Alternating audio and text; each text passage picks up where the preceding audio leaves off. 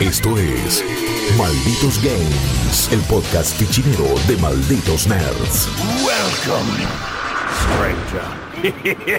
Muy buenas a todos, muy buenas a todas. Mi nombre es Juaco Freire, ya me conocen, y estoy acá junto a Chop y Luna Flor Orsetti en una nueva edición de Malditos Games, el podcast gamer de Malditos Nerds. Chicos, ¿cómo están? Todo bien. Todo bien, por suerte. Hoy es cortita y al pie la introducción, porque la verdad que tenemos tres propuestas increíbles y tres propuestas que están bastante, bastante prendidas a fuego, en el buen sentido, creo yo. Así que vamos a, a cortar directamente por, ni siquiera por lo sano, por lo bueno, y vamos a ir a contar ya, porque la verdad que hasta yo estoy ansioso de escucharlos a ustedes dos con las propuestas que traen. Y bueno, yo tengo mucho para decir de Crash Bandicoot 4. It's About Time es, eh, me gusta ¿Vieron los, los memes de, las, eh, de los títulos españoles? Este es Carlos el Topo 4, justo a tiempo, una cosa así. Parece fantástico. Buenísimo. Así que Ah, sí, qué lindo que son. Qué lindos que son. son hermosos, son de Vital a todo gas, por supuesto, siempre. Pero bueno, sí, yo les voy a contar hoy qué onda Carlos el Topo. Después, Flor, ¿qué onda vos? ¿Qué traes para hoy? Yo lo que traigo, que mm, es como uno de los juegos de terror del momento, el, el que está de moda, que es Phasmophobia, juego de terror cop, eh, que da bastante miedo, la verdad. Tiene una propuesta muy interesante, tengo mis reservas en otras cosas, pero la verdad, por algo lo está jugando tanta gente, ¿no? Sí, sensación en, re- en Twitch, en redes, en todos lados, porque además tiene algunas vueltas de tuerca para a, a nivel gameplay que está muy muy bueno. Yo lo estuve jugando con los chicos para ese pequeño y hermoso proyecto que tenemos acá adentro que se llama Fantastic Flow, que ya lo van a poder ver en el 600 de Flow Contenidos en Manijomio, así que vayan a buscarlo. En el on demand de Manijomio Gaming hay un montón de capítulos, pero se viene el de Fasmofobia, así que nada, tiro ese tip porque la pasamos como el orto. Esa es la única palabra para poder expresar cómo la pasamos. Realmente. Y bueno, vos, Chop, que te dejé para el final porque sos el que arrancás. Así que contanos con qué venís y es todo tuyo. Eh, bueno, yo la verdad que tuve la fortuna de, de recibir la asignatura de eh, Star Wars Squadrons. Que es eh, este juego eh, que se presentó así como con mucha soltura. Eh, y que nos, a mí por lo menos me, me maravilló desde el primer momento porque la propuesta es básicamente eh, ofrecerte ser piloto de ya sea las fuerzas rebeldes como también piloto imperial. Eh, es de alguna manera el sucesor espiritual de lo que fue X-Wing y TIE Mm. Fighter, Qué bien. que fueron dos clásicos que yo gasté en su momento. Sobre todo el TIE Fighter es un juego que me gustó mucho más eh, que, que X-Wing. De hecho, tenía mi, mi joystick Quickshot en su momento eh, para jugarlo y realmente era un- una experiencia que me ponía de lleno en, en el universo de Star Wars, porque lo jugaba con mis auriculares, eh, tenía la versión con la música digitalizada y, los- y las voces, Vader te asignaba tus misiones, aparecía el emperador, era como una historia que no era canon, pero que te daba, digamos, un- una especie de paseo por, por ir ascendiendo en las filas de, de, digamos, de las fuerzas imperiales, ¿no? Eh, y después, bueno, salió X-Wing vs. TIE Fighter, que es un juego bastante viejo también, que introdujo la, la parte online, digamos, ¿no? A través de LAN se podía jugar eh, y tenía esta particularidad que se podía jugar con los dos lados, digamos, del, del conflicto, pero que no tenía un desarrollo a nivel narrativo como, como tuvo sus antecesores. Bueno, esto es más o menos la antesala de lo que es Squadrons. Eh, es un, un juego desarrollado por EA Motive que, que nos cuenta la historia de. Digamos, se, se apoya en A New Hope eh, cuando hacen pelota al planeta Alderan. ¿Sí? Eh, Sí. Nosotros estamos en, una, en un destructor imperial. Eh, Vader nos dice, muchachos, bueno, porque para el fanático de Star Wars esto es la papa, porque vas a ver un montón de personajes conocidos, de hecho vas a volar con uno muy groso también, eh, por lo menos del lado de los eh, rebeldes, como que tiene un montón de, de guiños así, tal, tal es así, digamos que cuando empezás la misión que te dan, estás en el imperio, manejás al, al que se convierte después en, en el líder de la resistencia, porque ¿qué pasa? Vader dice, hay que finiquitar lo que quedó de Alderaan. Entonces a vos te mandan eh, a escoltar al jefe, digamos, de la, de la flota aérea del imperio a buscar a unos refugiados, ¿no? Y el tipo, vos ves que tiene un conflicto con esto, porque dice, yo no me anoté en esto para matar gente inocente, ¿me entendés? Entonces, ¿qué hace? En plena misión, se da vuelta. Bien. Traiciona al imperio, salva a los refugiados y ahí inmediatamente saltás del otro lado del conflicto y eh, jugás como una parte de una flota que tiene que ir a, digamos, a rescatar este convoy de sobrevivientes y rescatar a este tipo que se revela. ¿sí? Esta es la, eh, como abre el juego. Es una misión que tiene como dos caras. Eh, te recibe Leia, digamos, como en una, una especie de cutscene muy, muy fachera. Y bueno, después el juego pega cuatro años, un salto de cuatro años adelante. Eh, ya con la estrella de la muerte eh, destruida, digamos. Y, em, ¿qué pasa? Los rebeldes quieren hacer lo que hicieron con Alderan, básicamente los, del imperio, que es de eliminar vestigios. Para eso tienen que, o sea, tienen como un proyecto de un arma, digamos, especial, que si conocemos el canon sabemos que esto, digamos, no, ya pasó dos veces. Claro. Eh, entonces, bueno, vos tenés que ayudar a la, flota rebelde a, cumplir con este proyecto con tu almirante o tu jefe, que es el tipo que eh, jugaba para el imperio. La segunda al mando del imperio es ahora una mina súper grosa que juró vengarse de tu traición porque lo tomó como súper personal. De hecho, es está muy bien plasmado, digamos, en, en, las misiones introductorias, toda esta relación que se rompe. Eh, y bueno, la historia va por ese lado, ¿sí? Es, es, un, es una campaña de unas 7, 8 horas, según cómo lo juegues, eh, en qué dificultad y demás, eh, que te va a ir teniendo de un lado y del otro del conflicto, mostrándote dos puntos de vista de una misma situación. ¿No? Y donde también lo que sucede es que eh, ciertas misiones que vos haces, eh, y depende cómo las hagas, repercuten un poco en cómo termina siendo del otro lado. Eh, con lo cual está muy bien iluanado. El relato es como muy sólido, está desde, desde, lo narrativo y desde lo jugable. Es un poco un tropo medio ya usado en la serie, no es la primera vez que la historia nos cuenta eh, cómo un soldado imperial se revela, ¿no? Eh, Te estaba por decir eso, es como Finn, eh, Es una especie de Finn, exactamente.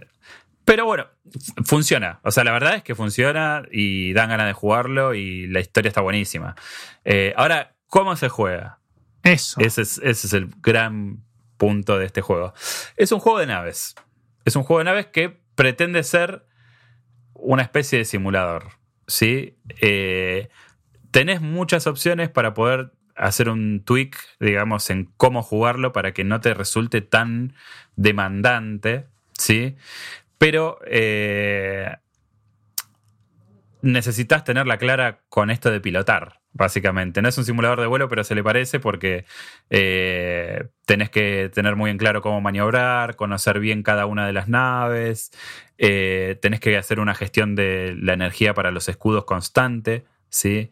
O sea, vos podés, eh, las naves tienen como una energía que puedes tenerla en el modo promedio, después la podés poner para los escudos, para el motor, para las armas de fuego, para tener mejor este cooldown de disparos. y a su vez también podés elegir qué partes de la nave proteger. Sí, porque vos tenés el escudo que te, toma todo, pero ponele, si vas a hacer un vuelo rasante contra un destructor imperial, eh, que es algo que tenés que hacer en varias ocasiones, tenés que tirar los escudos para adelante. ¿sí? Para, exacto. O los tirás para atrás, hay naves que tienen como más opciones en ese sentido. Pero no es un arcade, ¿sí? O sea, es más parecido a un free space, ponele. Eh, las misiones tienen un montón de objetivos muy copados. Eh, buscar eh, restos de algún. de alguna nave que chocó o escanear cosas. Es como que, digamos, no, son niveles muy abiertos, sino que son grandes, pero tenés mucha libertad para moverte y tenés objetivos que tienen una dinámica muy interesante porque te van haciendo cambiar la perspectiva de, de cómo jugar. De hecho, una de las misiones que más me gustó es cuando tenés que ir a. Con los rebeldes tenés que ir a secuestrar un destructor imperial. Eh, entonces tenés que ir, eliminar a la resistencia que hay ahí y después este, escanearlo para ver desde qué lugar se puede meter la flota rebelde, secuestrarlo, después tenés que ir y protegerlo, te aparecen naves de todos lados, o sea, es una locura realmente cómo, cómo se lo vive y cómo es de intenso, porque es un juego súper intenso y, y que está, o sea, se juega de como los dioses, yo lo jugué más tirando en modo piloto, esto es valiéndome del instrumental, porque digamos todo... Las naves, o sea, vos no ves nada en tercera persona, ¿sí? Salvo cuando estás expectando una partida de multiplayer, pero cuando jugás es todo desde la cabina. No tenés otra, otra vista. Y el juego te dice, mira, te puedo dar estas asistencias para que vos veas dónde está cada cosa, puedes valerte de tu instrumental, que es exactamente igual al que vos ves en las películas, y funciona cada uno de los instrumentos, tal cual. O sea, cantidad de misiles, eh, el radar que te localiza los objetivos, el nivel de propulsión que tenés, todo está ahí, todo está ahí para que vos lo veas, tenés un comando para cada cosa eh, y jugás como si estuvieses volando una nave espacial, o sea, es eso. Qué bien. Eh, y lo que tiene también es que obviamente es un juego que cuenta con todo el material original en cuanto a lo que es efectos de sonido, música, las voces. Digamos, no es Carrion Fisher la que habla, pero es una persona que la imita, obviamente. Lo mismo pasa con Vader. Está eh, el almirante Akbar también, que te habla al principio. Te manda a, casi en misiones suicidas y vos decís, chabón, es súper épico. O sea, ¿me entendés? Porque entra la música, escuchás los blasters y los láser que suenan por todos lados, tenés a tus compañeros, eh, vos eh, digamos, el nombre Squadrons tiene que ver con la estructura eh, que tiene el multiplayer, que ahora lo vamos a comentar, pero también, digamos, vos volás con un, con un equipo, ¿sí? Y este equipo tiene como un montón de caras de distintas razas alienígenas, cada uno tiene su historia, vos podés hablar con ellos. Es un juego que está muy pensado para, para realidad virtual, ¿sí? Es un juego que es compatible con VR en PC eh, es donde mejor lo van a ver, pero también anda muy bien en PlayStation VR. Maxi me contaba que lo, estuvo probando y anda perfecto, pero si lo juegas en PC vas a tener la misma calidad gráfica que ves en el monitor si tu PC se lo banca. Y además es compatible con varios modelos de palancas de vuelo, tipo los, los Jotas, eh, que son, digamos, de los joysticks más este, conocidos y comunes, los Trustmaster Jotas. Eh, anda perfecto con eso. En Play tenés un modelo que funciona. En PC tenés varias opciones. Y digo que es un juego muy de VR porque vos, eh, ya sea en el enclave rebelde o en el enclave imperial, eh, vos podés rotar sobre tu propio eje para mirar lo que tenés adelante y el escenario tiene distintos puntos de interacción. No es que vos caminás en la base ni nada, sino que es bien tipo de girar la cabeza, tocar el botón y warpear hasta ahí.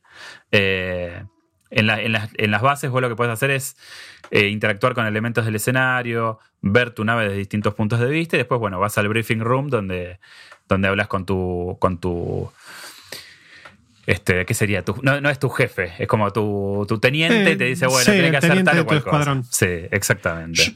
Yo, tengo una Eh, pregunta. Ahora que sí. justo mencionaste lo del VR y también estuve leyendo que parece que es una locura. En mi caso, el- lo más cercano que tengo para probarlo va a ser el PlayStation VR. Igual quiero probarlo porque tengo, quiero sentir esa sensación de, por lo menos, tener la libertad de.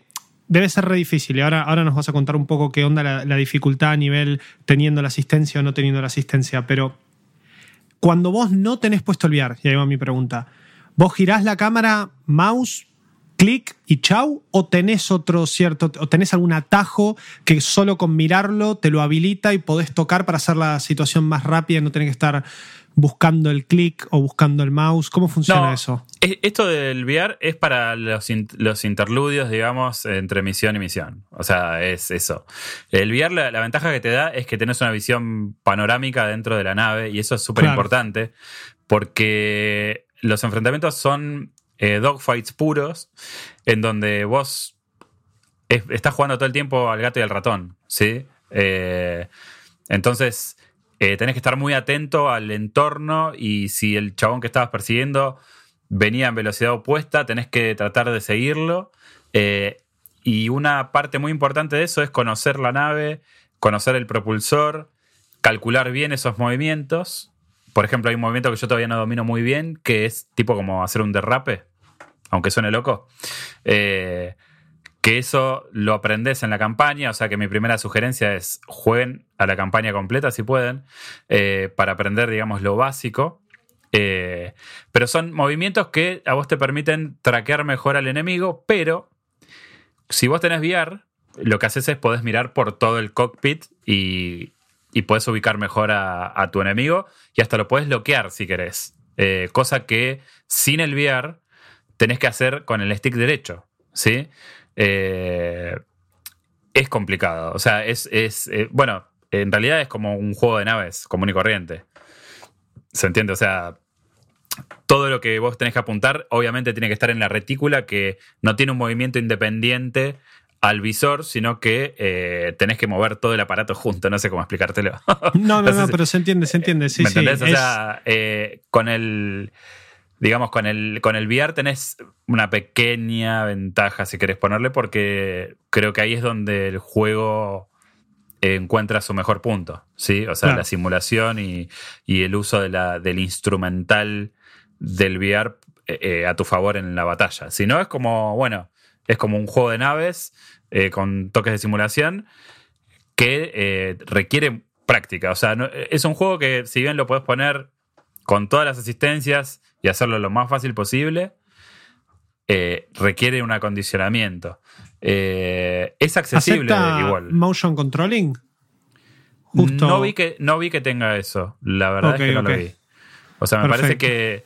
Yo ponele. Eh, Maxi creo que no tiene o no lo probó con, el, con el Move, pero tengo un conocido que lo jugó con el HTC Vive nuevo y con el OTAS de PC. Y bueno, el chabón, más allá de que está viviendo en Star Wars hace cuatro o cinco días, eh, me dijo que es la, mejor, eh, el mejor combo. Eh, pero digamos, no hay el único traqueo de movimiento es el que tiene el casco. Perfecto. Sí. ¿Es un juego difícil? Depende cómo lo quieras jugar. O sea, más allá de esto de familiarizarte con los controles y entender un poco o sea, situarte bien en cuál es la línea del horizonte. O sea, lo más difícil de este juego por ahí es ubicarte en, eh, en espacio en, en, esta, en, estos universos, en estos cielos que vas a surcar. ¿Se entiende? Porque a veces no te queda muy claro cuál es el arriba, cuál es el abajo, o por ahí lo tenés adelante en el radar, pero tenés que pegar una vuelta a carnero para verlo. Es como que eso es lo que más tiempo me llevó a mí. Eh, pero cuando ya estás en pleno control de la nave se siente increíble y es, creo que es la mejor experiencia de Star Wars que tuve eh, en los últimos años, fácil. O sea, porque te sentís ahí adentro. O sea, no sé, Fallen Order me encantó, es un juego que me gustó muchísimo. Pero acá hay otra cosa que a mí me conecta con, con, con, esto que me gusta a mí, que es Star Wars y toda esa mitología y te sentís más parte, te sentís que estás ahí adentro, ¿me entendés? Eh, claro. Eh, vos qué, increíble. sí, sí, sí, sí. Es, es tremenda. O sea, es como que vos sentís que estás ahí. No. No estoy. O sea, eh, una cosa importante. Tu piloto no habla mucho porque son pilotos que vos podés personalizar como quieras. Le podés poner el nombre que quieras, elegir el sexo que quieras y le mandás. Puedes hacerte dos versiones tuyas para cada lado. Eh, y incluso yo lo dejé como viene por defecto, pero si querés ponerte voz en el medio, te podés poner tranquilamente. El editor de personajes no es muy profundo, tiene pocos presets. Pero bueno, nada, es un detalle más. Eh, Estás en primera persona igual, o sea, es como que. No, bueno, pero es que la historia, vos ves cómo se va desenvolviendo, pero es algo que sucede en el afuera. Vos estás ahí para acompañar, digamos. Sos el piloto nuevo, la gran promesa pero digamos, no vas a tener un, diálogo y eso profundo. va muy de la mano, para mí va muy de la mano de los juegos VR, que muchos son así, que son medio testigo de algo. Eh, Exacto. Entonces, o sea, es lo, es lo que más generación, lo que más inmersión genera. eh, por lo menos en mi experiencia, yo ahora no tengo más el PlayStation VR, pero este juego me dieron ganas como de probarlo para eso. yo más que nada por, por esto que dice Chop de que, va, que me gustó escucharlo del tema de sentirte y, y, lo que es hace años esperar una experiencia Star Wars de este, de este tipo. Qué sé yo, yo era pibe y por más de que y Rippy me escucha y me mata, pero por más de mi corta edad, eh, yo llegué a jugar X-Wing porque tenía en la casa de mi abuela olvidada una PC que ella usaba para cualquier cosa, pero tenía un X-Wing, no, ya no me acuerdo en qué plataforma, sea, sobre qué se montaba, porque estoy, eh, tenía Windows XP la compu, entonces, o Windows 98 en su momento, dudo mucho que el X-Wing estuviese instalado directamente. Me parece que estaba corriendo sobre algún tipo de emulador. Y eso lo jugaba mi tío. Mi tío es muy fanático de Star Wars. Eh, bueno, todos mis primos, que sus dos hijos son super gamers gracias a él, por el hecho de que también él jugó mucho, por lo menos eh, durante los 90, que ya era grande, pero no importa, o sea, siempre siguió con el, con el vicio. Y X-Wing le gustaba muchísimo. Él me enseñó a jugar, yo era algo que de pibe me costaba mucho manejar, pero disfrutaba con las limitaciones gráficas que X-Wing ofrecía, disfrutaba de toda esa experiencia de ver el espacio, de buscar en el radar las naves, de, saber cuando hice algo bien, de intentar disparar y saber de alguna forma darme cuenta que no estaba jugando un FPS, que esto era una cuestión de paciencia, que era una cuestión de técnica, de saber apuntar, de saber predecir hacia dónde va a mover, de ver la nave y entender cómo moverla en un espacio que en el X-Wing todo parecía chato pero uno se estaba moviendo en, un espacio 3D. Y, y, eso mismo después nada que ver, ¿no? Pero digamos, cómo es la cuestión de, sentir esta experiencia y más con Star Wars que crecimos todos y, que nos generó eh, a todos una cosa distinta. De uno quería ser un piloto, otro quería ser un Jedi, otro ya se estaba preguntando si los Sith realmente eh, te hacían acordar a cierta facción que en la historia hizo pasar a la humanidad como el orto, ¿viste? Y así. Era como que todos tenían su, todos tenían su approach. Y después yo de chico jugué Jedi, eh, Jedi Academy. Jedi oh, Knight. Sí. Eh, y después los Jedi Outcast. Juegazos. Los tres. el 1, el 2 y el, y el Academy. Y eso me dio, y yo jugué X-Wing primero, me dio la experiencia de ser un Jedi, ¿no? De decir, bueno, tengo total control de un, sable láser, es un juego de acción, puedo usar la fuerza, desarrollo mi personaje especialmente en los Outcast, que uno ya no me acuerdo cómo se llamaba el protagonista, pero estabas como aparte y después de la caída de los templos Jedi en, en episodio 6, y mm, era increíble eso. Pasaron los años, jugué Cotor, obviamente, Knights of the Republic, el primero, el segundo, también juegazos. Ahí ya era una cuestión más de mundo RPG adentro de Star Wars. Pero no fue hasta Fallen Order, que es más, recién lo mencionaste y me dieron ganas de volverlo a jugar, que volví a sentir lo que me pasó con el, con el Jedi Academy, esto de, de sentirme, más allá de que sea la historia más lineal, que a veces se quiere parecer a un Souls, pero que el, sistema de sable de luz está bárbaro.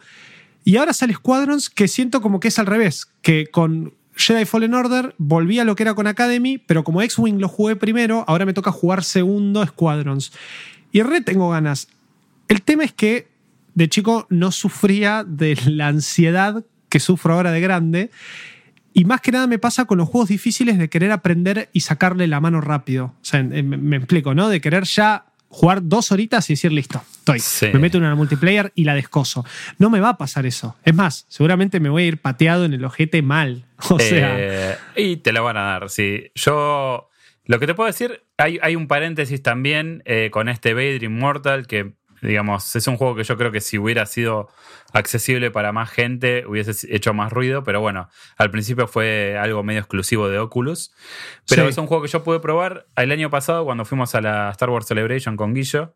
Eh, y realmente creo que también pasaba algo ahí con el uso de los controles para emular un, un, duelo de sables láser, que es también otro de los sueños de, todo pibe nerd, es tener uno y duelar eh, con algún contrincante. Devolver y tiros de blaster, todo. Eh, bueno, este, ese juego lo tiene todo. O sea, de hecho, la demo era un entrenamiento con bots eh, que a vos te servían para, para ver si Vader te tomaba como pupilo o no. Entonces tenías una situación de hacer el deflect, digamos, de los de los rayos y después un duelo de, espadas que estaba muy bueno. Pero esto es más para todo público porque está en Xbox, está en PC, en PlayStation y, el uso del VR es, digamos, creo que completa y, y, cierra en un 100% eh, el sentido de la experiencia, pero, pero igual se puede disfrutar.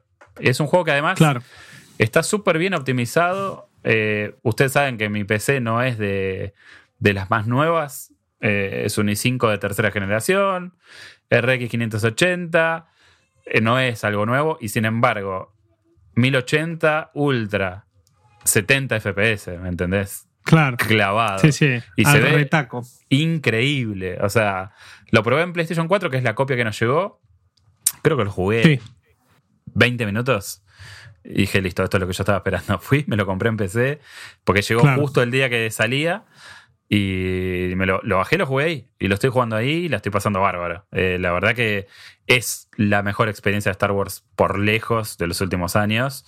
Eh, para el que esté buscando este tipo de emociones, ¿no? O sea, porque es un juego que tiene su, su curva de aprendizaje.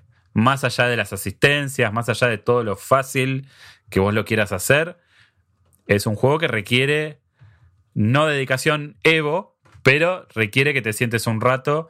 Tal es así que el multiplayer, que si querés hablamos un poquito, que la verdad que no puedo jugar mucho porque tuvo algunos problemitas de servidor, pero te puedo contar más o menos de qué se trata. Eh, el multiplayer tiene eh, primero un modo de entrenamiento, que es fundamental. O sea, es un modo de entrenamiento donde vos podés elegir. Es como. Me hizo acordar mucho de los. Dije Evo y me, acordé de lo que es el modo de entrenamiento de Street Fighter. Que es un. un modo de entrenamiento que vos podés poner el muñeco que quieras a hacer lo que vos quieras. Bueno, acá pasa lo mismo. Volás solo en un lugar que tiene como unas naves todas destruidas y entonces puedes practicar tus, tus volteretas, tus piruetas, lo que se te acante. Y después le vas metiendo distintos eh, flotas y enemigos con distintos comportamientos para simular una situación de combate real.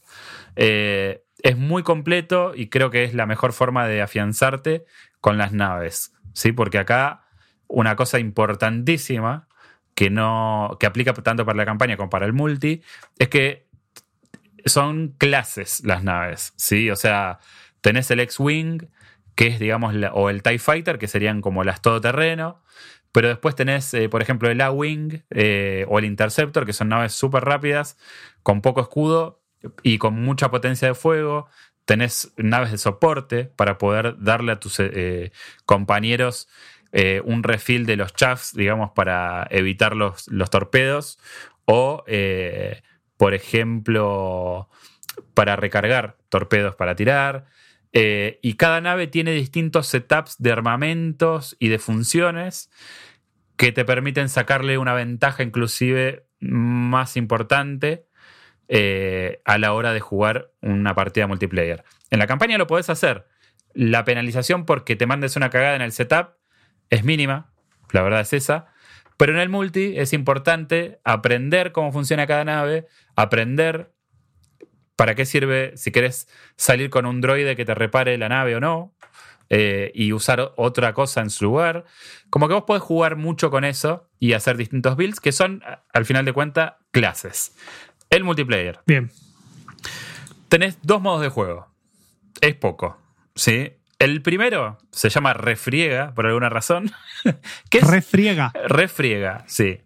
Que es básicamente un team deathmatch de 5 contra 5 en distintos escenarios. Escenarios espectaculares, abiertos, con distintos obstáculos. Tenés, eh, qué sé yo, ciudades con cañones, después tenés eh, cosas con asteroides, o sea, lo que se te ocurra, todo de, lugares conocidos. Eh, y es una pelea 5 contra 5. Es a, a, jugar una determinada cantidad de frags o por tiempo. Y es básicamente eso, dogfights puros. O sea, no. sin ningún tipo de narrativa, sin ningún tipo de agregado especial. Eh, tenés una serie de elementos cosméticos para poder pintar tu nave, ponerle calcos, podés, ponerle adentro del cockpit eh, muñecos colgando de Darth Vader o no sé, le puedes hacer lo que quieras a la nave básicamente. Esto se hace todo con puntaje que se obtiene cuando vos ganas partidas, ¿sí? O sea, vos vas subiendo de nivel como piloto, te van dando distintos rangos y te van dando unas moneditas que te permiten desbloquear elementos estéticos. Y después tenés unas cajitas de herramientas, ponele, que te permiten ir desbloqueando eh, cada una de estas piezas intercambiables de cada, de cada nave. ¿Sí? Eh, la verdad que está, a mí me re divirtió. Hubo muchos problemas de servidores durante los primeros días. Yo tuve partidas que terminaban abruptamente, después me costaba encontrar. Recién, eh, hoy estamos grabando esto un lunes, el domingo recién pude jugar algunas partidas nuevas. pero la verdad que desde que empecé a jugarlo para la review, no hice eh, las horas de vuelo suficientes para poder habilitar el otro modo de juego, que se llama Batallas de Flota, que combina eh, escuadrones de 5 contra 5 con elementos que son propios del PvE, ¿sí? O sea, eh, las batallas de flota son como tienen como objetivo destruir las naves capitales de cada una de las facciones y funciona por oleadas y por distintos objetivos como la gran guerra, digamos, del Battlefield. ¿Sí? Entonces tenés partes de PvE, partes de PvP, y tiene como distintas fases que van, pueden ir y volver según se dé la batalla, que entiendo yo es el mejor modo del juego, pero pude jugar tan pocas partidas desde que salió por todos estos problemas que no pude desbloquearlo todavía porque, bueno, me dediqué a terminar la campaña eh, para poder tener, digamos, la review que ya van a poder ver cuando y leer cuando escuchen este programa. Pero por el momento son esos dos modos. Son súper divertidos. Eh, en especial este que todavía no pude probar, pero que la gente está como loca jugándolo. Eh, pero la verdad que por ahí le hubiera venido bien algún que otro modo más. No sé qué tanto más se puede inventar acá, honestamente, porque tampoco le hace falta. O sea, yo lo que quiero es eh, batallas interminables y constantes. Eh, y eso es lo que tenés en el multiplayer de, Squadrons. Yo te voy a hacer una pregunta y quiero una respuesta bien, bien, bien tuya, Chop. Porque yo sé que, a veces podés ser crudo con las palabras, pero se ve que eh, te gustó Squadrons y me parece que, que podés darme una respuesta piola. A nivel, o sea, el futuro del juego, sabiendo que no solo el género simulación, o bueno, esto que intenta llegar a una full eh, simulación, no estoy diciendo que sea Flight Simulator en el mundo de Star Wars, porque no hace vuelos comerciales, aunque sería genial, y esto es una idea para pitchear en algún momento. Em, ¿Qué futuro le ves al juego? Posta, pregunto. O sea, hay dos modos multiplayer. Tenés una campaña de 7 horas. Es una idea que claramente gustó, claramente está pegando y que tiene. Se disfruta incluso si no lo jugás the way it's meant to be played, ¿no? Como dice Nvidia. De, con el VR y, el, y el, el stick y todo. Sí. Updates, DLCs, más modos, sabiendo también que tiene un poco a EA atrás, sin echarle tanta, tanta mierda a EA, ¿eh? porque me parece que con los últimos títulos y de estas cositas como hicieron con Fallen Order, me parece que se manejaron relativamente bien. Eh, hmm. ¿qué, ¿qué, esperas de esto? Eh, y yo creo que, o sea, a ver, como verle futuro, yo se lo veo. O sea, el, el, el lugar para un juego así. A nivel contenido, ¿no? Sí, o sea, creo que no hay un juego que se le parezca con este nivel de, de, de potencial alcance en la gente. O sea, ya no se hacen este tipo de juegos. Juegos como el Free Space, juegos como. No sé, se me ocurre pensar en Eve Valkyrie, por ejemplo, que era un juego de, claro. de dogfights en VR. Eh, no hay de este tipo de juegos.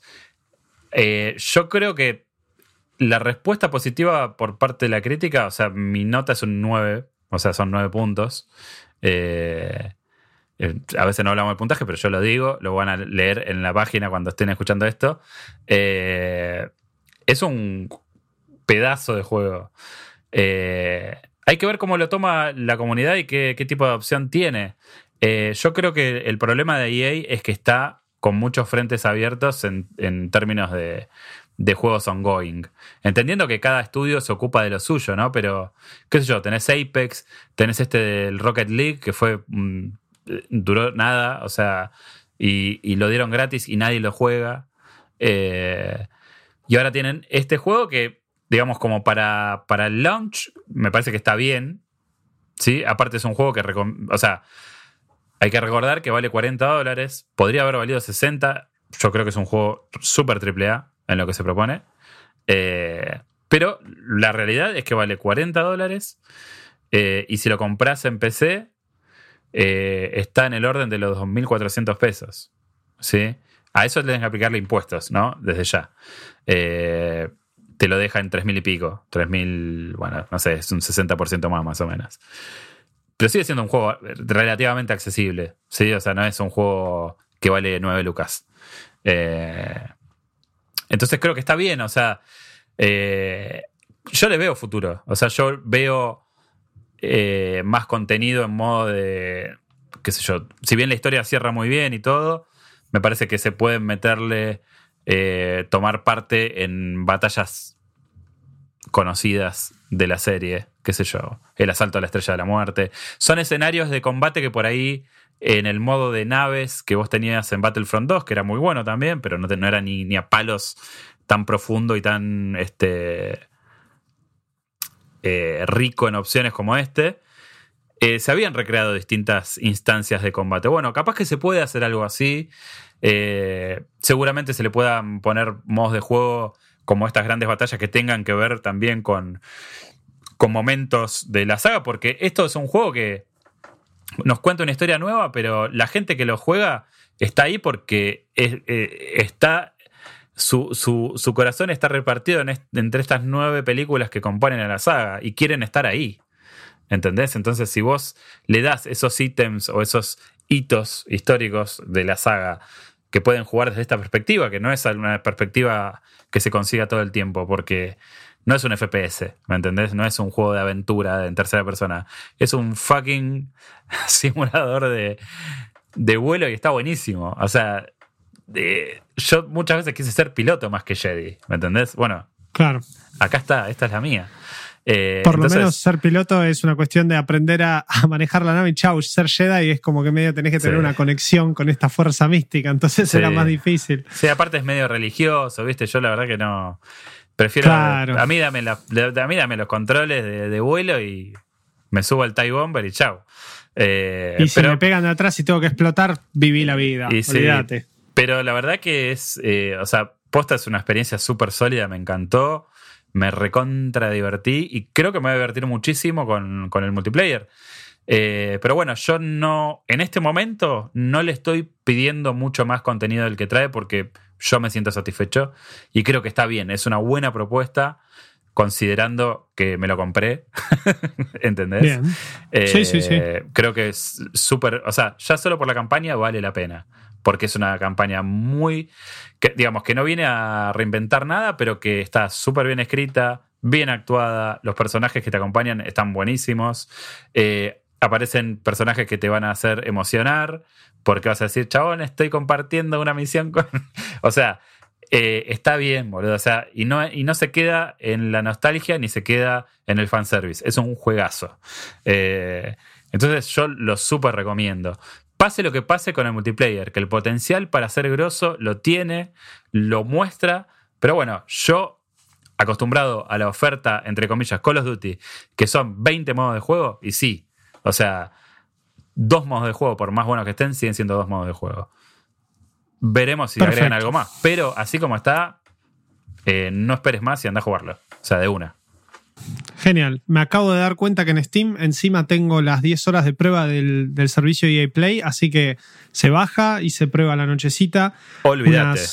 unos tiritos. Y después te, comento qué onda, pero seguramente con todo lo que ya nos mencionaste va a estar buenísimo. La verdad que vendido y, qué bueno que estemos reviviendo esto, ¿no? Estemos después de X-Wing, después de TIE Fighter, eh, Rock Squadron, si se quiere Jedi Academy y demás en estos años que encima la saga Star Wars, por lo menos desde el 2015, que revive, más allá de si las películas están buenas o no, está bueno tener estas experiencias como Fallen Order, como Squadrons, como bueno, ya hoy el Battlefront 2, que creo que se la banca bastante y no como en, su lanzamiento y ni hablar del primero.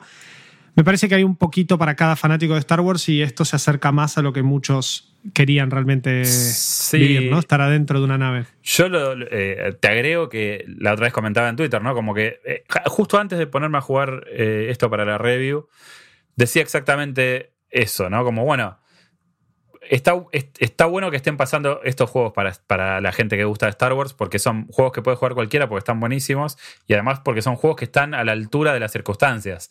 No es el Star Wars Kinect. ¿Me entendés? Con. Claro. que hay gente que salta a decirme, eh, pero la, canción está buena. Sí, todo bien, pero no deja de ser Han Solo haciendo una fucking coreografía de, de Backstreet Boys. O sea, no tiene nada que ver. Eh, estos son juegos que están buenos y que recuerdan al nivel de calidad que teníamos justamente en los noventas. O un poquito después también con Kotor. O sea, como que está empezando a ver un nivel de calidad que está bueno, que viene de Electronic Arts a algunos les puede llegar a sorprender, pero la verdad, yo Battlefront 2, lo único que le critiqué en su momento fue, che, esto es pay to win, no me jodas. Pero la campaña estaba bien, era también la historia de la persona del imperio que se revela. que se eh, revela, sí. Pero estaba buena la campaña, estaba bien llevada, los escenarios eran una reutilización del multi, pero estaba bien, o sea, no, no me parecía un juego... A mí, yo lo disfruté. Eh, y bueno, el multi me encantaba el hecho de que pueda jugar casi en cualquier era de la, de, la saga. Pero bueno. Ahora, al principio no. Al principio estaba más acotado, es verdad. Pero es un juego que te muestra que EA e cuando... Está bien, no le quedaba otra, ¿no? Porque era eso o morir. Pero la verdad es que supieron darle una continuidad. Eh, con todo lo que se agregó después de las distintas eras, con todo lo que se agregó de estos escenarios de combate como la Estrella de la Muerte. ¿Qué sé yo? Eh, acá puede haber algo similar, pero bueno, que parte de unos cimientos que están muy, muy, muy, muy bien. Perfecto.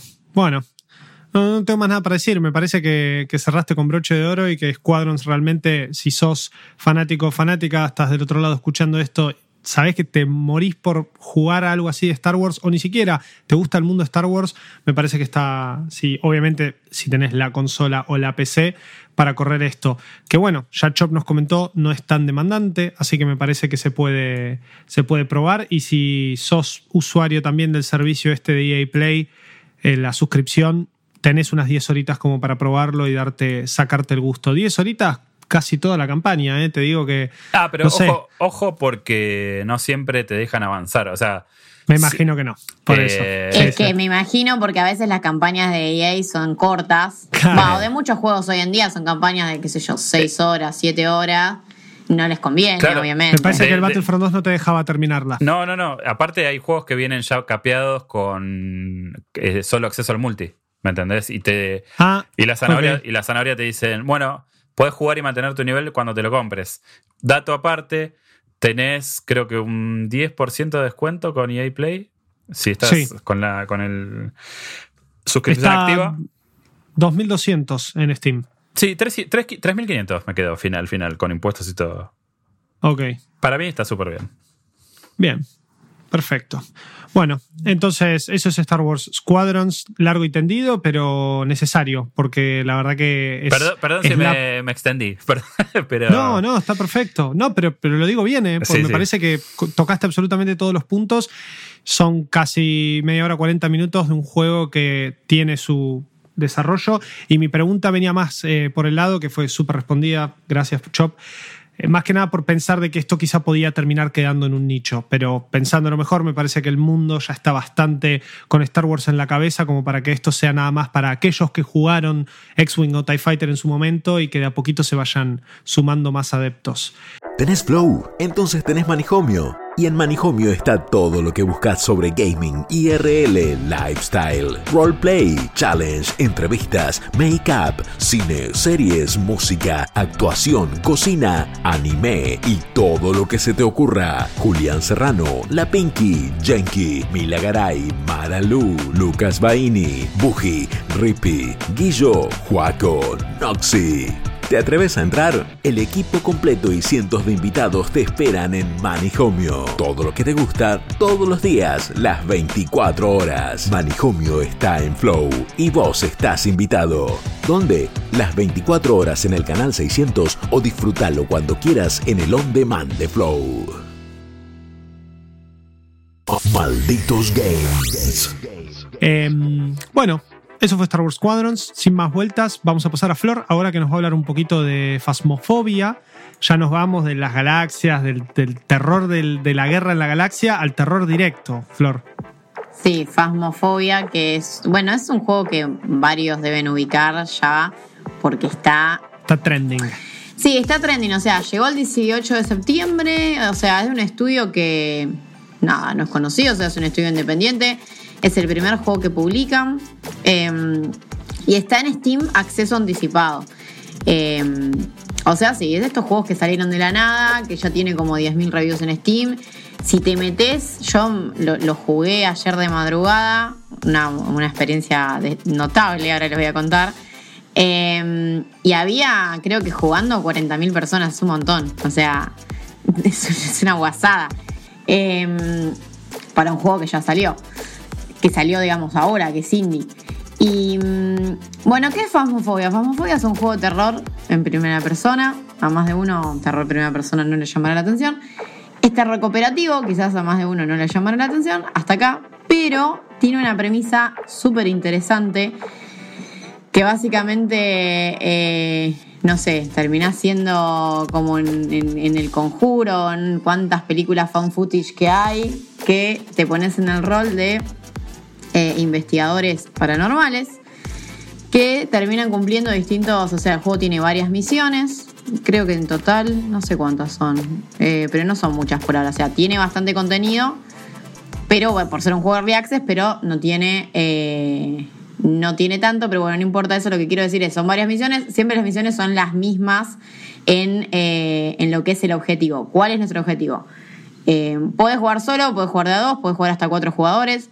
Si estás solo y te querés meter a jugar, está lleno de partidas para jugar con gente random. Eh, lo ideal igual es jugar con algún amigo. Y la onda es, sos investigador paranormal, tenés las herramientas para detectar fantasmas en distintos lugares. Eh, ya sea una casa, hay, otro, hay otro mapa que es tipo como una especie de un rancho en el medio de un bosque, hay una cabaña. Eh, los settings son muy de las pelis de terror. Y bueno, hay que llegar al lugar, hay que encontrar al fantasma. En general los escenarios son bastante grandes, tienen un montón de habitaciones, no son departamentos 2x2. Y una vez que encuentras el fantasma, tenés que descubrir qué fantasma es. Y cuando descubrís qué fantasma es, te volvés a el camión de donde llegaste, con el que llegaste, que tenés todo, bueno, un sistema eh, BCR y demás, porque hay cámaras y un montón de cosas, y te vas. Suena fácil, pero no es fácil. No es fácil eh, y tampoco es, como se diría, eh, no es sencillo, es un juego bastante, bastante turbio. No es sencillo para nada, en, en, todo sentido, ni, ni soportarlo, creo, ni poder cumplir varios de estos objetivos, porque es como que el grupo eh, tiene un reality de eh, actividad paranormal, porque esto podría llamarlo actividad paranormal, la salvedad del título de la película, que es como bastante genérico en, estos temas. El, juego, ¿no? Por, uno tenés objetivos secundarios, pero siempre el objetivo es detectar el, el fantasma, como dijo Flor, y a vos te pagan por eso te tiran unos mangos cada vez que los cumplís y con eso podés ir como aumentando. Bueno, ahora Flor seguramente nos cuenta un poco más la experiencia. Pero es, lo que decía antes, es, no es difícil, no es fácil en, ningún, de ninguna forma, ni a nivel controles, ni a nivel soportar estar adentro de la casa, ni de la cantidad de cosas que uno tiene que tener en cuenta a la hora de jugarlo. Sí, vos empezás a jugar, eh, el juego se renota que por, por, lo menos todo lo que es interfaz está súper pesado para realidad virtual, pues este juego se puede jugar eh, con HTC y con Oculus. No me imagino lo que debe ser de ver miedo, pero bueno. Ni en pedo. Aparte, aparte. No, no hay chance. Eh, arrancás y estás, sí, estás como una especie de garage que tenés todo em, un pizarrón con cosas escritas. Ese pizarrón termina siendo el menú, eso es muy, muy de realidad virtual, que digamos que los menús, las interfaces, todo esté em, inmerso en el ambiente. Pero bueno, es como dice Joaco, te metes, puedes crear una sala, invitar a tus amigos. Eh, cuando empezás a jugar igual, el juego no te deja jugar sin hacer el tutorial, que le llaman entrenamiento. El tutorial es bastante malo. ¿Por qué? Yo entré y salí. No había chance de que juegues eso solo. Así una. Yo el tutorial, claro, yo el tutorial ya lo hice en llamada con un amigo, él hacía su, o sea, porque sí, yo no lo iba a hacer sola tampoco. Pero bueno, el tutorial te pone a vos solo, o sea, básicamente te dice, Eh, bueno, llegás justamente, como digo, siempre llegás en un camión que tiene todo un sistema de cámaras CCTV, o sea, vos, vos tenés todo el equipo de lo que podría llegar a tener gente documentalista, gente de realities. Eh, al principio ya te das cuenta que tu inventario está bastante limitado, podés llevar tres objetos a la vez, no más, pero en este camión tenés de todo, tenés eh, bueno, cámara de fotos, tenés eh, grabadora de video, tenés dos linternas, o sea, la linterna típica normal de cualquier juego de terror, tenés una linterna de mm, visión ultravioleta, tenés eh, un detector de, mm, como que serían ondas electromagnéticas, bueno, ese después te sirve para ver dónde está el, este ser espeluznante. Y tenés también como un comunicador, como una radio por la que podés hablar y el bicho te escucha. O sea, esa quizás es la, Mm, qué- qué la novedad. La novedad más interesante es, que el juego. Sí, Claro. la novedad- el juego tiene reconocimiento de voz, incluso en español. O sea, eso es re bizarro. Porque mm, si vos el juego lo pones en español, te to- o sea, el juego reconoce ciertas frases o palabras eh, para que interactúes vos con el fantasma. No todos los fantasmas son iguales. En este primer tutorial te dicen, bueno, encontramos un fantasma eh, pacífico que no te va a hacer nada, tenés todo el tiempo del mundo para encontrarlo, descubrir quién es e irte, porque normalmente tenés solo 5 minutos de reloj para hacer todo eso. Eh, o bueno, te morís antes, pero bueno, acá Los ahora cinco, vamos a los cinco minutos en realidad creo que es eh, justamente la parte pacífica y después depende del fantasma, se empieza a pudrir todo. Claro, vos tenés, sí, vos tenés cinco minutos como para encontrar pacíficamente la habitación del fantasma y ver, si tenés suerte, ver qué tipo de fantasma es y bueno, después sí, se empieza a pudrir todo. Cuestión, en este tutorial te enseñan lo básico, que se podría decir que las partidas de Phasmophobia tienen distintas etapas. Primero es la etapa esta pacífica, si lo haces rápido, en la que vos tenés que descubrir la habitación del fantasma. En, eh, porque siempre es lo que les digo, los escenarios, por lo menos los que yo jugué, que habrán sido cuatro casas más o menos, son casas enormes que tienen living, cocina, tres baños, tres habitaciones, o sea, enorme. Entonces vos te metes ahí con la linternita, con los ítems que tenés, porque además eso también en el tutorial y después al principio, como que los ítems son compartidos, entonces no todos tienen linterna. Eh, Eso es lo peor. es, sí, eso, no todos tienen linterna, o capaz están las dos linternas. eh, y, bueno, y la linterna esa de rayos UV no, no, no alumbra nada. Entonces estás ahí re oscuro. Eh, pero bueno, cuestión.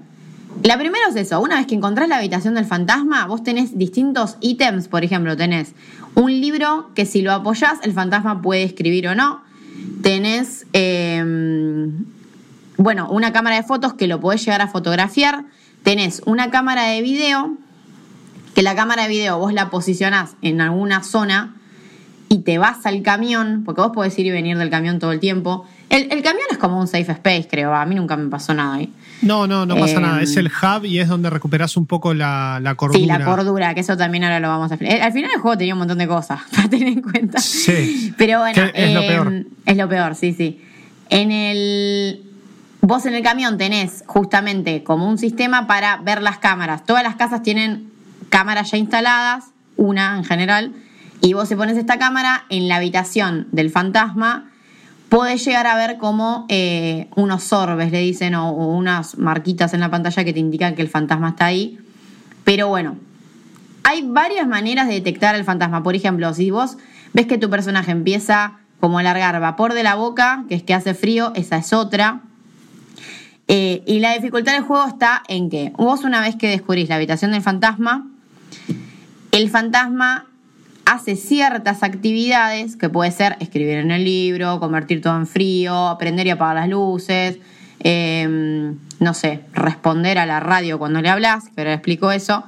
Y vos tenés un diario, que es, un- o sea, que es, eh, es un diario en el que vos, por ejemplo, las fotos que sacás quedan ahí, las pistas que van encontrando quedan ahí y una vez que reunís tres pistas concretas, que puede ser, por ejemplo, si yo vi que el fantasma escribió en el libro, eh, lo filmé con la cámara y con la linterna esta infrarroja encontré huellas dactilares en las puertas, bueno, con esas tres pistas vos tenés que deducir qué tipo de fantasma es, porque hay muchos fantasmas. Hay, tipo, eh, hay, no sé, banshees, de jeans, eh, espectros, entes. Algunos son muy tirados a, a lo que uno esperaría de un fantasma de la religión católica, por ejemplo. Eh, porque hay, hay uno, a mí, u- uno me mujer revolvió. Un, sí, uno me revolvió un crucifijo, fue como buena. o sea, eso. Hay algunos que le tienen miedo a los crucifijos y podés llevar Sí, como uno sí, y vas sí. a, a locura de película de terror, tipo fuera demonio, así levantando y ves que el, el fantasma se empieza a ir para atrás o te grita. Es. La verdad que justo esto, son, son 10 creo fantasmas, no sé bien, y son creo que 5 casas o 5 locaciones, que vos esto ya lo, ya lo mencionaste, Flor.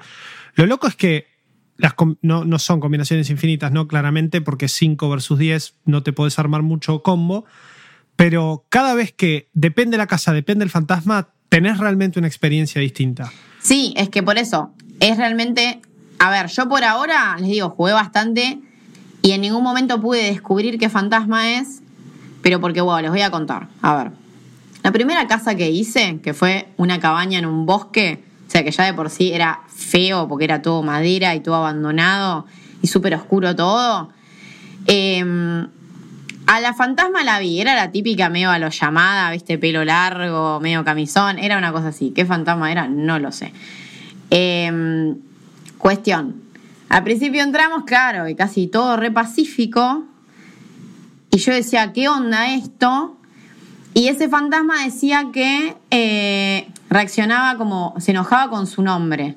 Entonces vos, el juego tiene un sistema de reconocimiento de voz, que es lo que les decía, que para activar tenés como una radio de, de mano que tiene frecuencias de radio, que si vos apagás todas las luces, porque para que funcione tenés que apagar las luces, y empezás a mencionar el nombre del fantasma, hay algunos que se enojan, hay otros que no, que aparecen y no se enojan, hay otros que no reaccionan al nombre o que vos no sabés el nombre. Eh, también puedes encontrar, siempre en el mapa está el diario del fantasma, eh, o sea, de la persona que murió, y ahí puedes llegar a encontrar información. Eh, bueno, cuestión que nada, ese fantasma, la verdad, lo llamamos por el nombre, no parecía, parecía todo re pacífico, hasta que prendimos todas las luces de la casa y nos cortó la luz desde el...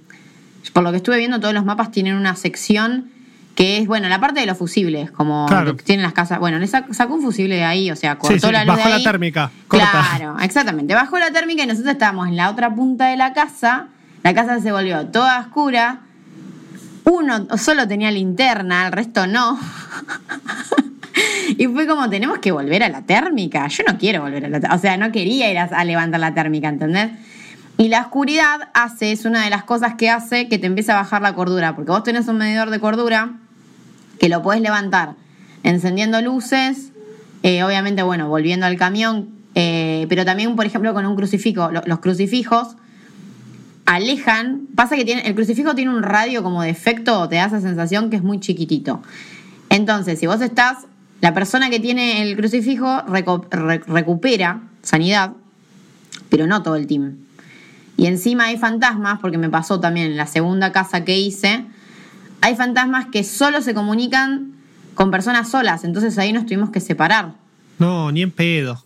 E- es- No, ni le ese, hablo. ese me dio, ese fue el que me dio cagazo en serio, o sea, Porque además- ese es el que me respondió I'm here. Ahí, No. chao. Porque hay- mañana. Hay, hay una cosa del juego que estuve viendo recién en un video, y esto me parece bastante, bastante choto, que es que enviar, como vos tenés los motion controllers, vos enviar podés llevar dos herramientas a la vez. Pero cuando jugás sin enviar no podés. Ah, Tenés claro, que, no podés. Sí o sí tenés que tener una linterna y en algún momento, si vos sos el que tiene la linterna, cambiar el ítem y, por ejemplo, ponerte el medidor de MF, que es para justamente. Hay algunos fantasmas que Sí, reaccionan a este medidor y pasa de verde a rojo. Cuando está rojo, estás al horno, lo tenés al lado. Bueno, es que eso me pasó, o sea, fue Ah, así, esto, básicamente. Perdón, Esta te- era tengo, una casa. te- te- tengo unas preguntas Sí. para hacerte. A ver. Eh, en primer lugar, eh, o sea, esto obviamente usa un micrófono, ¿correcto? Uso micrófono, sí, correcto. Bien, bien. Funcio- ¿Qué tal? ¿Cómo, cómo es jugar y cagarse en las patas con amigos? Porque, o sea, a mí lo que me pasa a veces con el- los juegos de terror es que me cuesta asustarme un poco. Eh, ¿funciona a nivel eh, como experiencia colectiva o, es más que por ahí estás haciendo un, roleplay en la cuestión? Porque me, me tienta mucho jugarlo, pero tengo muchas ganas de jugarlo solo. No sé si, si es óptimo. Es muy difícil solo, muy difícil. Claro, el tema. Por el hecho de la cantidad de herramientas que puedes llevar, pero la dejo a Flor contestar. El juego está muy pensado para jugarse en cop. O sea, ya de a dos igual se puede. Me da la sensación que de a tres o a cuatro, incluso el juego debe ser más sencillo. Em, pero genera climas que por más que sea cooperativo, dan miedo. A ver, es verdad que los juegos de terror en general, cop, em, no sé, Dead by Daylight al principio sí terminas pegando unos gritos, pero después no. Eh, The Forest a mí me dio algunas sensaciones bastante turbias, jugando incluso en cooperativo, cuando te metes en las cuevas y eso. Lo que tiene este juego es que está bien pensado la dinámica cooperativa de, como dice Joaco. A ver, el inventario de cada uno es limitado, o sea, son tres ítems que puedes llevar. Y los ítems, porque es así, a medida que vos cumplís misiones, eh, te van dando plata. Y vos con esa plata compras más ítems y, por ejemplo, al principio no vas a tener cuatro linternas para eh, que cada uno tenga su linterna. O sea, como poder, creo que como poder podías, pero no, no, no es lo que el juego te pone como default, digamos. Em, a mí me parece que la experiencia da miedo por esto que, que te digo, como que buscan que, por ejemplo, te separes del resto. Las casas son grandes y yo, por ejemplo, estaba en la planta de arriba mi amigo estaba abajo en la cocina y eh, él empezó, o sea, como yo no tenía, estaba hablando desde Discord, desde el celu y no tenía el, micrófono enchufado, dije, bueno, lele vos, yo me pongo a hacer otra cosa. Yo me fui arriba y encontré un tablero de Ouija que se puede usar, revisar eso también para comunicarte, pero bueno, no todos reaccionan con el tablero de Ouija. Y cuando él empezó a hablarle al fantasma, eh, cuando llegamos a la cocina, en la cocina nos dijo I'm here. Y ahí, a ver, él me dijo, che, me dijo, che, me respondió y yo, ¿qué? Fui a, fui a buscar auriculares, me lo puse, bajé a la cocina. Y ahí en la cocina empezó a reaccionar lo que dice eh, Joaco, ese medidor de EMF. Se puso en rojo, empezó pi, pi, pi, pi, pi, así. Y ahí en un momento como que se materializó y ahí, o sea, yo me caí toda porque mm, vos sabés, a ver, teníamos medio la sanidad baja, sabés que si no tenés un crucifijo o si no tenés tiempo para, porque te puedes esconder también de, de los bichos estos para que no te agarren en un lugar iluminado, qué sé yo. Eh, bueno, no, básicamente salimos cagando, pero el bicho a mi amigo lo agarró, se murió, porque eso también puede pasar. Sí, se pueden morir los miembros del equipo y quedan como una especie de mm, limbo es el, como el, más allá astral. Sí, como el plano astral, Tipo Doctor Strange, que, son fantasmas y ven y no, les puede pasar nada. Creo que cada tanto ven al fantasma, no estoy seguro porque no me ven al fantasma, sí, ven al fantasma porque mi amigo me dijo, che, está arriba. Y yo, uh, por Dios. o sea. F. Está arriba y después él me guiaba porque cuando me apagó las luces, que yo no veía nada y la linterna había quedado tirada en otra parte de la casa, como que me guió a al cuarto donde estaba lo de las luces. O sea, creo que tener, de hecho hay, bueno, eso también. El objetivo siempre es el que les digo, es descubrir em, qué fantasma es e irte, pero todas las misiones tienen como objetivos secundarios. Por ejemplo, en este, en, el, en esta que me tocó jugar, que el fantasma solo hablaba cuando la gente estaba sola, que eso, respondiendo a la pregunta de Chop, para mí me parece que esos son detalles que hacen que, a ver, la casa es grande, por más que estés comunicado, estás solo en ese momento. O sea, si, el fantasma se comunica con vos solo y te responde I'm here, estás solo. Igual, por más de que sean cuatro giles o gilas cagándose de risa por el hecho de que están todos de la, asustades de la misma forma, te juro, Chop, que el, me generó terror igual, porque es como... La atmósfera es muy buena. Eh, sí, exactamente. el, hay como un sonido de así de fondo que, suena en la casa, que es constante, que no está afuera. Afuera hasta a veces puede llover, entonces cada tanto cae un trueno y te pegas un socaga de la puta madre. Pero por sobre todo eso, es que por más de que estén los cuatro, es esto que decía Flor, no todos tienen linterna. Entonces vos, por ejemplo, haces dos equipos de dos. Al principio hay uno que la linterna que va a tener no es la de luz blanca que ilumina todo, es la de luz ultravioleta, entonces no se ve tanto. Otro va a ir con la cámara. Vos después podés decir, bueno, dejo a uno en el camión para que vea lo que se ve a través de la cámara o vea que está bien posicionada, cosa de poder tomar una buena shoot del, del fantasma, porque a veces es lo que te pide.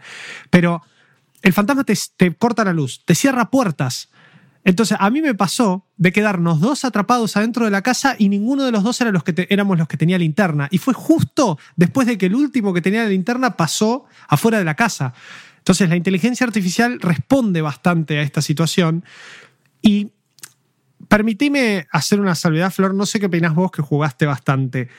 Pero me parece que así como el micrófono está activado para escucharte en la radio, me parece que el micrófono también está activado, no sé cómo funcionaría esto, para que cuando empezás como a ponerte nervioso y pasaron los cinco minutos, el juego se encarga un poco de cagarte un poco la vida. Sí, de hecho hay, hay palabras que triggerean cosas, o sea... Eso, ahí está. A ver, vos cuando agarras, por eso, vos puedes agarrar el tablero Ouija o puedes agarrar esta radio chiquitita y, y tenés maneras de comunicarte directo. Vos puedes preguntar, por ejemplo, incluso en español me preguntas ¿dónde estás? Te responde en inglés, ¿no? Pero toma eso también, que a mí me parece un dato importante. Porque, a ver, si alguien no sabe inglés o tenés mala pronunciación en inglés, no, capaz no te entiende. Bueno, el reconocimiento de voz está muy bueno. Y después, em, sí, lo que vos vas hablando, eh, lo, lo, toma. O las formas de jugar, no sé.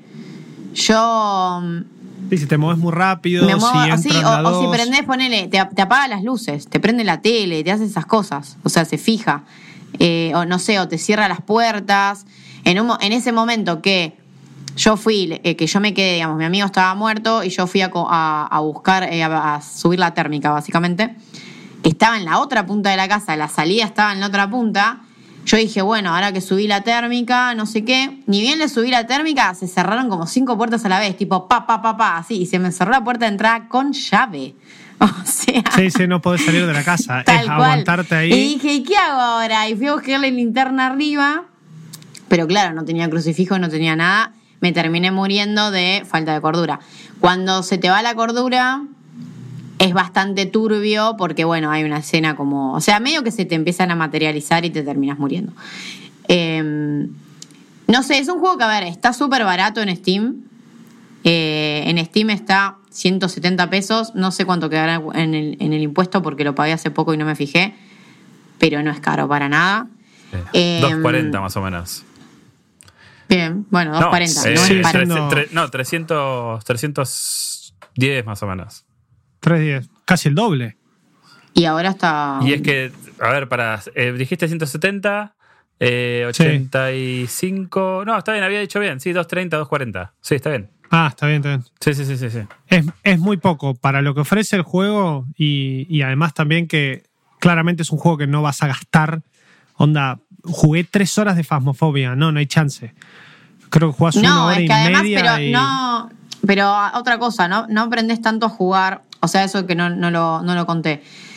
El juego, o sea, ya tenés varias horas para, aprender a jugar, porque si bien tenés este tutorial que eh, te ayuda de cuáles son, digamos, los pasos, las etapas a seguir, después te vas dando cuenta de estas cosas, de cómo reaccionar ante el fantasma, de que te podés morir, porque al principio no te dicen que te puedes morir, o sea, imagínate la primera vez que te morís, un cagazo.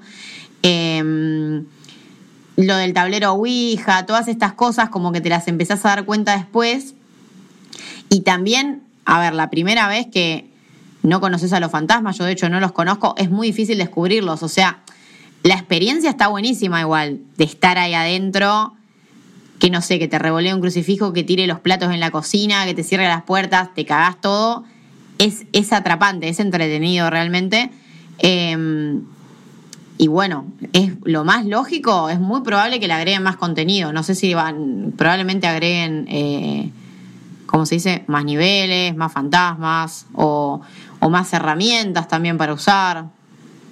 Pero Sí, yo lo es, veo. es- es esperable. Casas, fantasmas de otros tipos. El diario lista todos los fantasmas con las características y es algo donde vos buscás para ver cuál es. Claro. Eh, tiene, tiene lugar para, para rato. Sí, sí, tiene lugar para rato. Eh, no sé cómo se dará jugar solo, porque es lo que dice justamente Juaco. Como vos tenés que hacer tantas cosas, porque las pruebas que tenés, eh, una vez que descubrís la habitación, ponele que vos solo descubrís la habitación del fantasma, que lo más fácil para descubrir la habitación del fantasma es llevar ese el, detector de EMF. Pero bueno, tenés otras maneras. O puede ser que se aparezca o empiece a revolear cosas y decís, bueno, está por acá.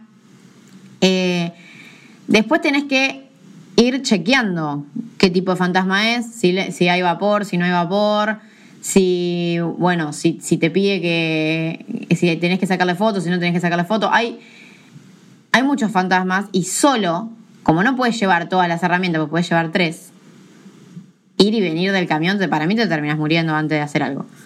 Claro, entiendo. Se me ocurre. No, no, no sé si. A, a ver, yo estimo que el juego tendrá salvedades un poco más, más chill para los que juegan solos eh, o solas, pero igualmente creo que es un juego que está apuntado al cooperativo y creo que eh, Chop, vos tranquilamente, por más que te cueste asustarte, este juego te va a generar un, aunque sea el, sentimiento de desesperación por momentos.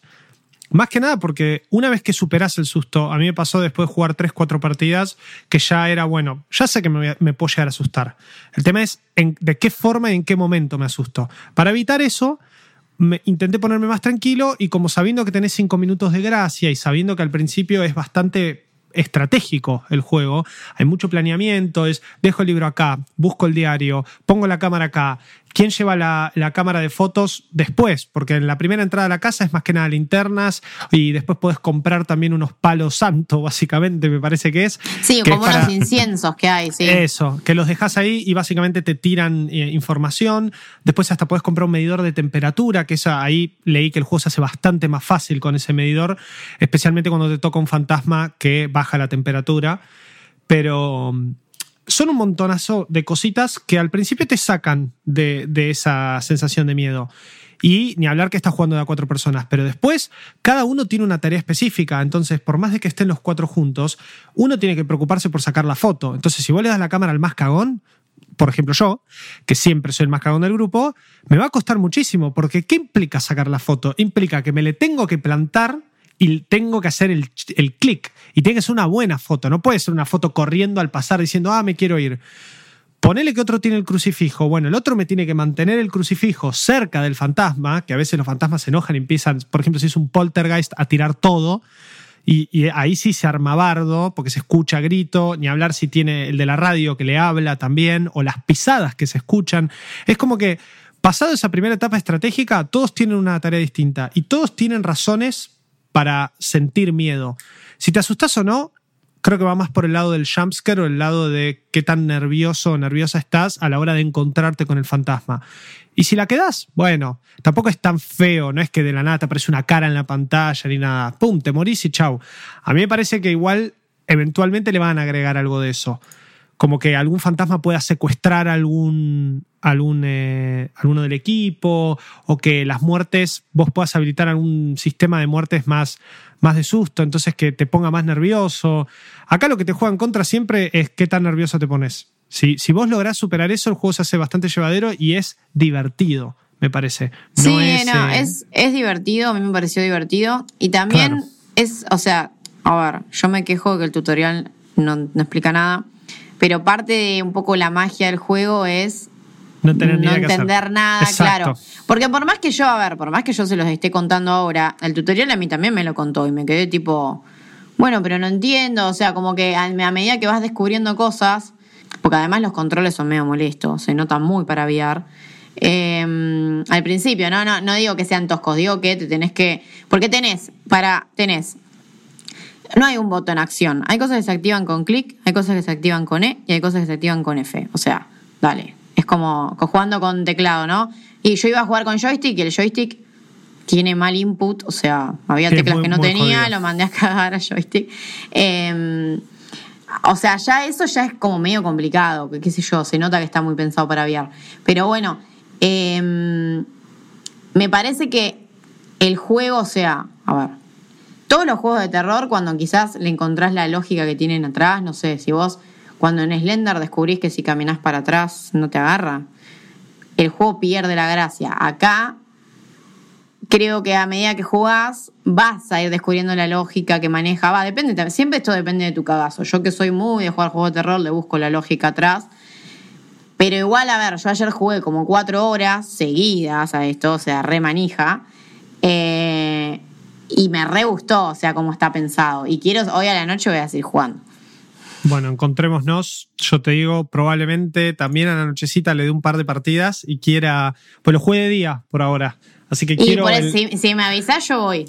Dale, quiero el apagado todo, quiero el, el momento, digamos, de terror. Y si a ver, es rarísimo. Me pasa solo con Resident Evil y Resident Evil en realidad la parte de terror me la dan más que nada los jumpscares, pero obviamente que lo, vicioso del asunto, palabra fea, pero digo, lo que me llama de vuelta al juego es toda la cuestión survival horror. Acá, la experiencia cooperativa realmente de miedo y de, ver a mis amigos, yo ya pasé por el primer eh, encontronazo, que es tremendo. Tengo tres amigos que me están esperando para jugar a la noche que vieron nada más que videos. Entonces yo quiero estar ahí para esa primera experiencia y después quiero que todos, el que sobreviva, ¿no? Porque digo, hay algunos que son muy cagones y dijeron, mira, si yo me, da mucho miedo esto, no lo voy a jugar. Yo era de esos. Sin embargo, después de cuatro o cinco partidas de Fasmofobia, realmente tengo ganas de volver a jugarlo. Pero es algo que si no tuviese cooperativo o no tuviese esta dinámica de grupo, no, no hay chance que lo agarre. Es un juego que yo ni siquiera le escapo, me pasa por encima porque entiendo que no es algo ni que me gusta o es algo que es para streamear y para cierto tipo de audiencia. Joel está yendo muy bien a nivel números y a nivel audiencia, entonces eh, también está bueno eso, que tener a cierta personalidad jugando con su grupo y, que te terminas dando cuenta que todos pasan por el mismo proceso, de que al principio el juego es tremendo y después le vas agarrando la mano y te vas bancando un poco más la atmósfera, que no quiere decir que los sustos no estén siempre, porque al, ver, al haber 10 tipos de fantasmas, todos tienen una forma distinta de asustarte, o de cerrarte una puerta, o de tirarte algo en la cara, o de congelarte, o de escribirte algo en la pared. Eh, me parece que es... Eh, post es un proceso de cada uno, pero si, si vos que nos decías eso, Chop, antes de te cuesta asustarte, yo diría que lo pruebes. Eh, le voy a dar una chance. Caro no es. Lo único que me la baja es eh, tener que jugar con alguien, porque no, no suelo. Y a ver, probá, o sea, probalo solo, probalo solo. Y si ves que no, eh, metete en alguna partida de esas. Claro, hacer tutorial o nos claro. un mensaje y, pintó esa partidita entre nosotros y, Pero por lo menos solo, solo se tiene que poder ganar. Lo que digo es que va a ser más jodido seguro. Mm. seguro. Pero bueno, seguro es más jodido. tampoco es un juego pensado para, es lo que digo, el objetivo final es el que les decía, hay objetivos secundarios, qué sé yo, pero pasarla bien a nivel bien y mal, o sea, ambas la van a pasar, me parece que es lo importante. Reci, reci. Bueno, Flor, mil gracias. Eh, creo que incluso siendo Early Access, el juego tiene bastante, bastante contenido como para disfrutarlo, por lo menos en estos momentos y en esta situación que estamos de, pandemia y, y, cuarentena, y etcétera, en donde quizá semana a semana buscamos estas experiencias para ir jugando y ya los Battle Royale de turno, por lo menos a mí, se me escaparon un poco, veremos cuando llegue el nuevo contenido, entonces ahora está buenísimo tener, en algún momento fue Golfit, entonces decía, uh, sale Golfito el fin de semana, bueno, ahora sale Cazar Fantasmas, en el, en el mejor sentido de la palabra de, de Fasmofobia. Y además está, es como dijo Chop, está baratito, así que se puede hacer la, la prueba y, y disfrutarlo por no duele tanto. Malditos Games. Y bueno, como último, última propuesta de la, de la tarde va a ser eh, Crash Bandicoot 4, It's About Time. Lo estuve jugando el, fin de semana, la cuarta entrega del, universo Crash. Eh, pero bueno, que sabemos que no es la cuarta más que número, porque hay un montón de juegos, un montón de. No sé si cánones, me parece que. Este es canónico, sí. Es literalmente después de, Crash Bandicoot 3 Warped. Eh, y el, toda la trama de los antagonistas, que en este caso son Embryo, Cortex, eh, Cortex, tiene va pegado a el final del 3. Que en el final del 3, para los que no lo recuerden, es un juego que salió hace mucho tiempo, Crash atrapaba en una especie de prisión temporal y dimensional a Cortex y a Embryo con Uka Uka, que Uka Uka era la máscara mala, la máscara tiki mala, que eh, ellos habían utilizado sus poderes, pero a la vez Uka los estaba utilizando también a Cortex y a Embryo, que son como los científicos malvados del mundo de Crash. Eh, y terminaron los tres atrapados en esto, en esta dimensión, y encima Cortex y Embryo hechos bebés. Una cosa muy rara. Esa parte de ellos bebés veo que la dejaron de lado y acá, a través de una especie de disonancia dimensional que hay en el mundo de Crash, Cortex y Embryo logran salir de esta prisión y logran volver al, mundo de, Crash. Cortex medio que para buscar venganza, pero a la vez en una alianza que, como siempre, buscan conquistar el mundo. El cliché de el científico malvado. Crash, como siempre, obviamente en su isla, en la suya, en su casa montada con tres palos, una lona bien hippie y, digamos, viviendo la vida junto a su hermana Coco lo despierta la, la máscara, digamos, principal, que ahora se me fue el nombre, me acuerdo de la mala y no me acuerdo de la principal, pero bueno, es la, básicamente la estrella de Mario, lo, que agarramos para, para, poder zafar de un golpe. Y al agarrar los tres nos lo ponemos y tenemos como ese superpoder, viene a la estrella de Mario para, para romper todo. Y nos dice, che, se volvió a pudrir todo, estoy escuchando un, no sé si un volcán o, un terremoto y hay que ir a ver qué onda. Y cuando vas, per se, a ver qué onda, te das cuenta y encontrás lo que este juego introduce como eh, máscaras cuánticas, que son otras máscaras que tienen otros poderes y que son de la misma línea de estas entidades o estas deidades que son las máscaras Tiki del mundo de Crash, eh, que tienen distintos poderes que las vamos a ir encontrando a medida que avanzamos el juego, pero que la primera, que es la, la cuántica, digamos, la cuántica per se, que es la que maneja lo que sería la realidad, te explica que Cortex y que Embryo se escaparon de esta prisión y que están listos para dominar el mundo. Entonces no queda otra que Crash y Coco, como los héroes de esta, de esta historia, detenerlos.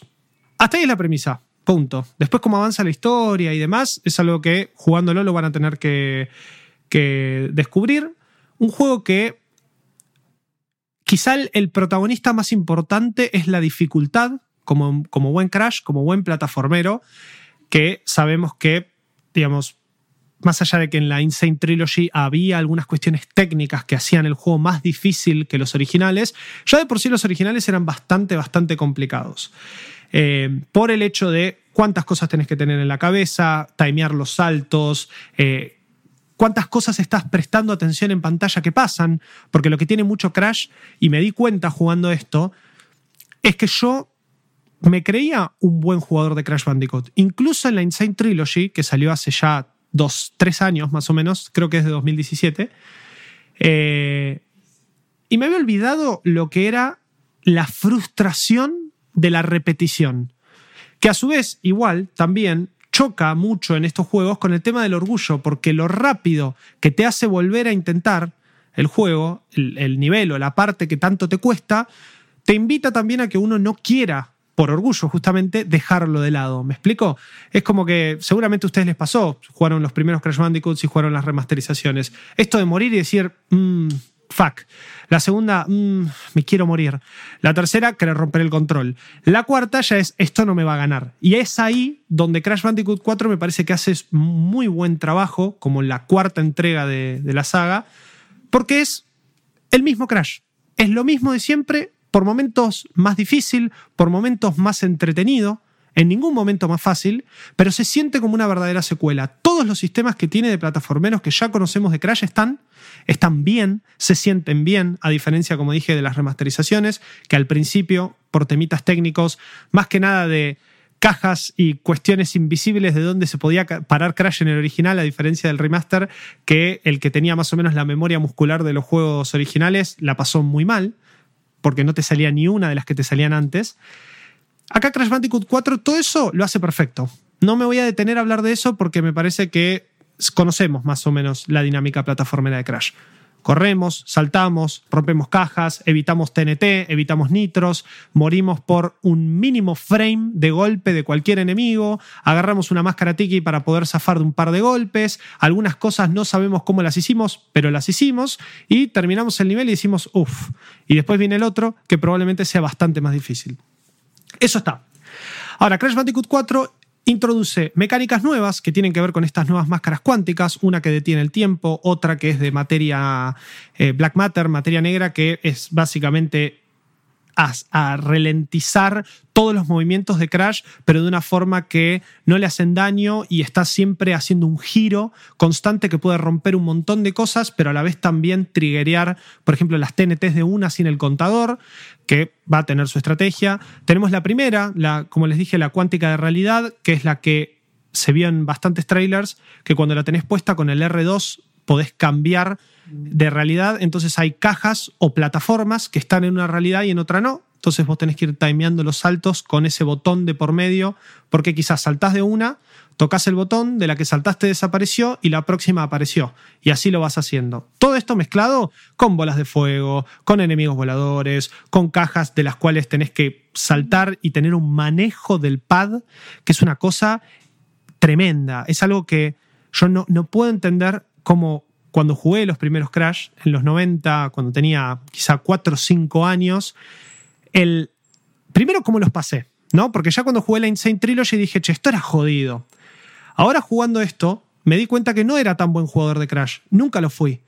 Pero claro, de chico uno tiene esa actitud de repetición y no te molesta tanto. No sé si a ustedes les pasó que se dan porque cuenta. tenés tiempo. O sea, cuando eras chico no tenías otra cosa que hacer que jugar. Ahora es como que si ese juego va a robarte el tiempo de tu noche que por ahí te hiciste para jugar y estás una hora y media en un mismo nivel y ya no es tan divertido. Exacto, exactamente. Bueno, vos, Chop, no, no sé si eh, tus chicos juegan, no sé la edad que tienen, pero me imagino que también debe pasar eso, ¿no? Que uno ve a mí me pasó con mi hermana más chica y con algunos sí, yo lo, chicos. yo lo reveo con mis hermanos, eh, que por ejemplo, qué sé yo, a mí me pasó con Sekiro que nunca lo terminé porque venía reembalada, lo tuve que dejar de jugar.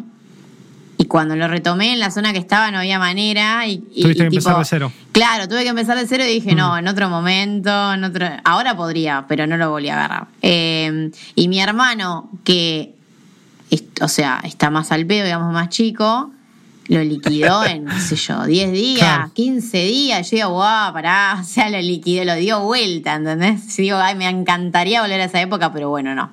Es que eh, Sephiroth, casi digo, uff. Sekiro sufre de esto también porque por momentos las mecánicas son tan eh, plataformera, si se quiere, el hecho del parry, de cuándo pegar, no es tanto un poco el, farmeo o el, equipamiento que tengo, a diferencia de Dark Souls, que claro, le pasa lo mismo que esto. Y es eso que dice Chop, es una cuestión de tiempo. Pero también me parece que es una cuestión de frustración. A mí me pasa que cuando tengo una, una muy buena racha en cualquier crash, me pasó con este, me siento un speedrunner, ¿entendés? Me siento que estoy haciendo todo bárbaro. Y cuando pierdo una, dos, tres, 15 veces cuando pierdo, ya ahí me doy cuenta que tengo que bajar un cambio, pero la ansiedad me gana. Y esto es algo que a mí de chico no me pasaba, más allá de tener el tiempo no. Porque quizá de chico agarraba, perdía tres veces en un mismo nivel, me tenía que ir al colegio, porque lo jugaba en la mañana y decía, bueno, listo, después lo paso, no pasa nada. Acá me genera una sensación de frustración que es esto mismo, es de, el juego no me va a ganar. No, no quiere decir que de pibe no me calentaba con los juegos, ¿eh? No, no.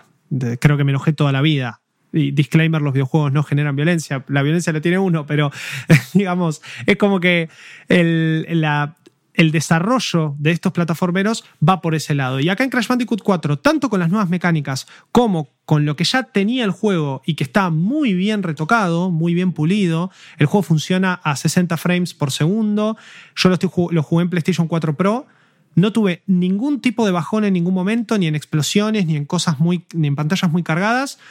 Lo que sí estoy muy seguro de que está corriendo a un 1080 escaladito apenas a 2K. No creo que eso sea 2K con super sampling como, como estamos acostumbrados en la Pro, que te quieren decir que es 4K y no es 4K. Me parece que eh, más que nada se nota en los bordes y en las tonalidades de los colores. No lo probé con HDR, no sé si tiene, me parece que sí. Pero bueno, no lo pude probar, me parece que ahí quizá los colores ayudan un poco más. De vuelta, no estamos buscando excelencia gráfica en Crash Bandicoot. Justamente me parece que un pequeño sacrificio de esto, de, esta cuestión gráfica, que igual el juego se ve súper lindo, súper cartoonish, que es lo que busca hacer Crash, este estilo de, de dibujo, este estilo de, de diseño de, Crash Bandicoot 4 es algo que ya habíamos visto en la Insane Trilogy, que es como que modernizó lo que vimos en los juegos originales de Naughty Dog, pero nada sumamente diferente. Eh, toda la cuestión de esta cuántica de tiempo, de espacio, de realidad, de los niveles, cómo están llevados adelante, porque los niveles básicamente es un salto tanto de tiempo como de realidades. Me parece que en lo que es el gameplay de Crash y Coco está todo súper bien adaptado. Los niveles, como digo, siempre ninguno se parece o es igual al otro. Todos tienen una progresión de dificultad bastante buena. Algunos son más fáciles que otros. Quizá un, par de niveles en el último nivel me resultaron más fácil. Pero esta diferencia se debe a que normalmente el nivel que es más fácil de pasar tiene los eh, desafíos de estos de final de nivel, que son las gemas que uno consigue después de cada nivel, hay una gema que siempre es por pasarla, hay una que está escondida, una por la cantidad de muertes, una por la cantidad de cajas que rompemos y otra secreta que siempre tiene que ver con algún desafío específico del nivel.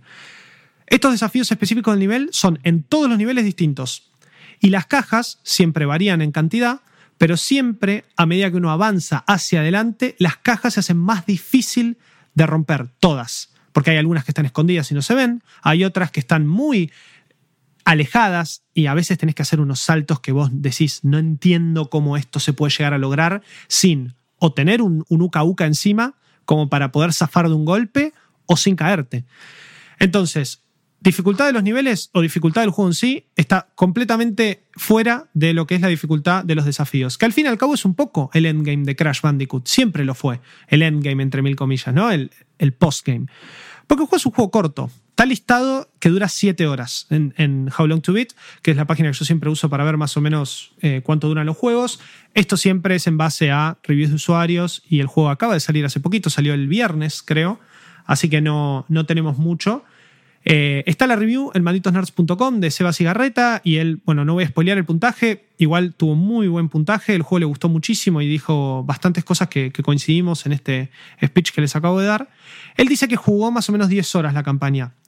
Claro, 10 horas va más arraigado al prueba y error y a la frustración que uno quiera llegar a, a exigirse, ¿no? Porque después de, en los últimos tres niveles, yo lo terminé hoy temprano, el juego, no me duró tanto, me debe haber durado esas siete horas que están listadas en, la página que les comenté recién. Pero lo que me pasó es que ya para los últimos tres packs de niveles, ya no busqué ni intentar conseguir todas las cajas. Me frustré. Y hasta en, en el último nivel los niveles bonuses, esas famosas plataformas con signos de pregunta que tienen en, que están esparcidas por los niveles, ya ni las intentaba. Porque yo ya sabía que podía llegar a estar media hora o 40 minutos intentando un solo nivel. Me pasó con uno y ese fue el último que hice.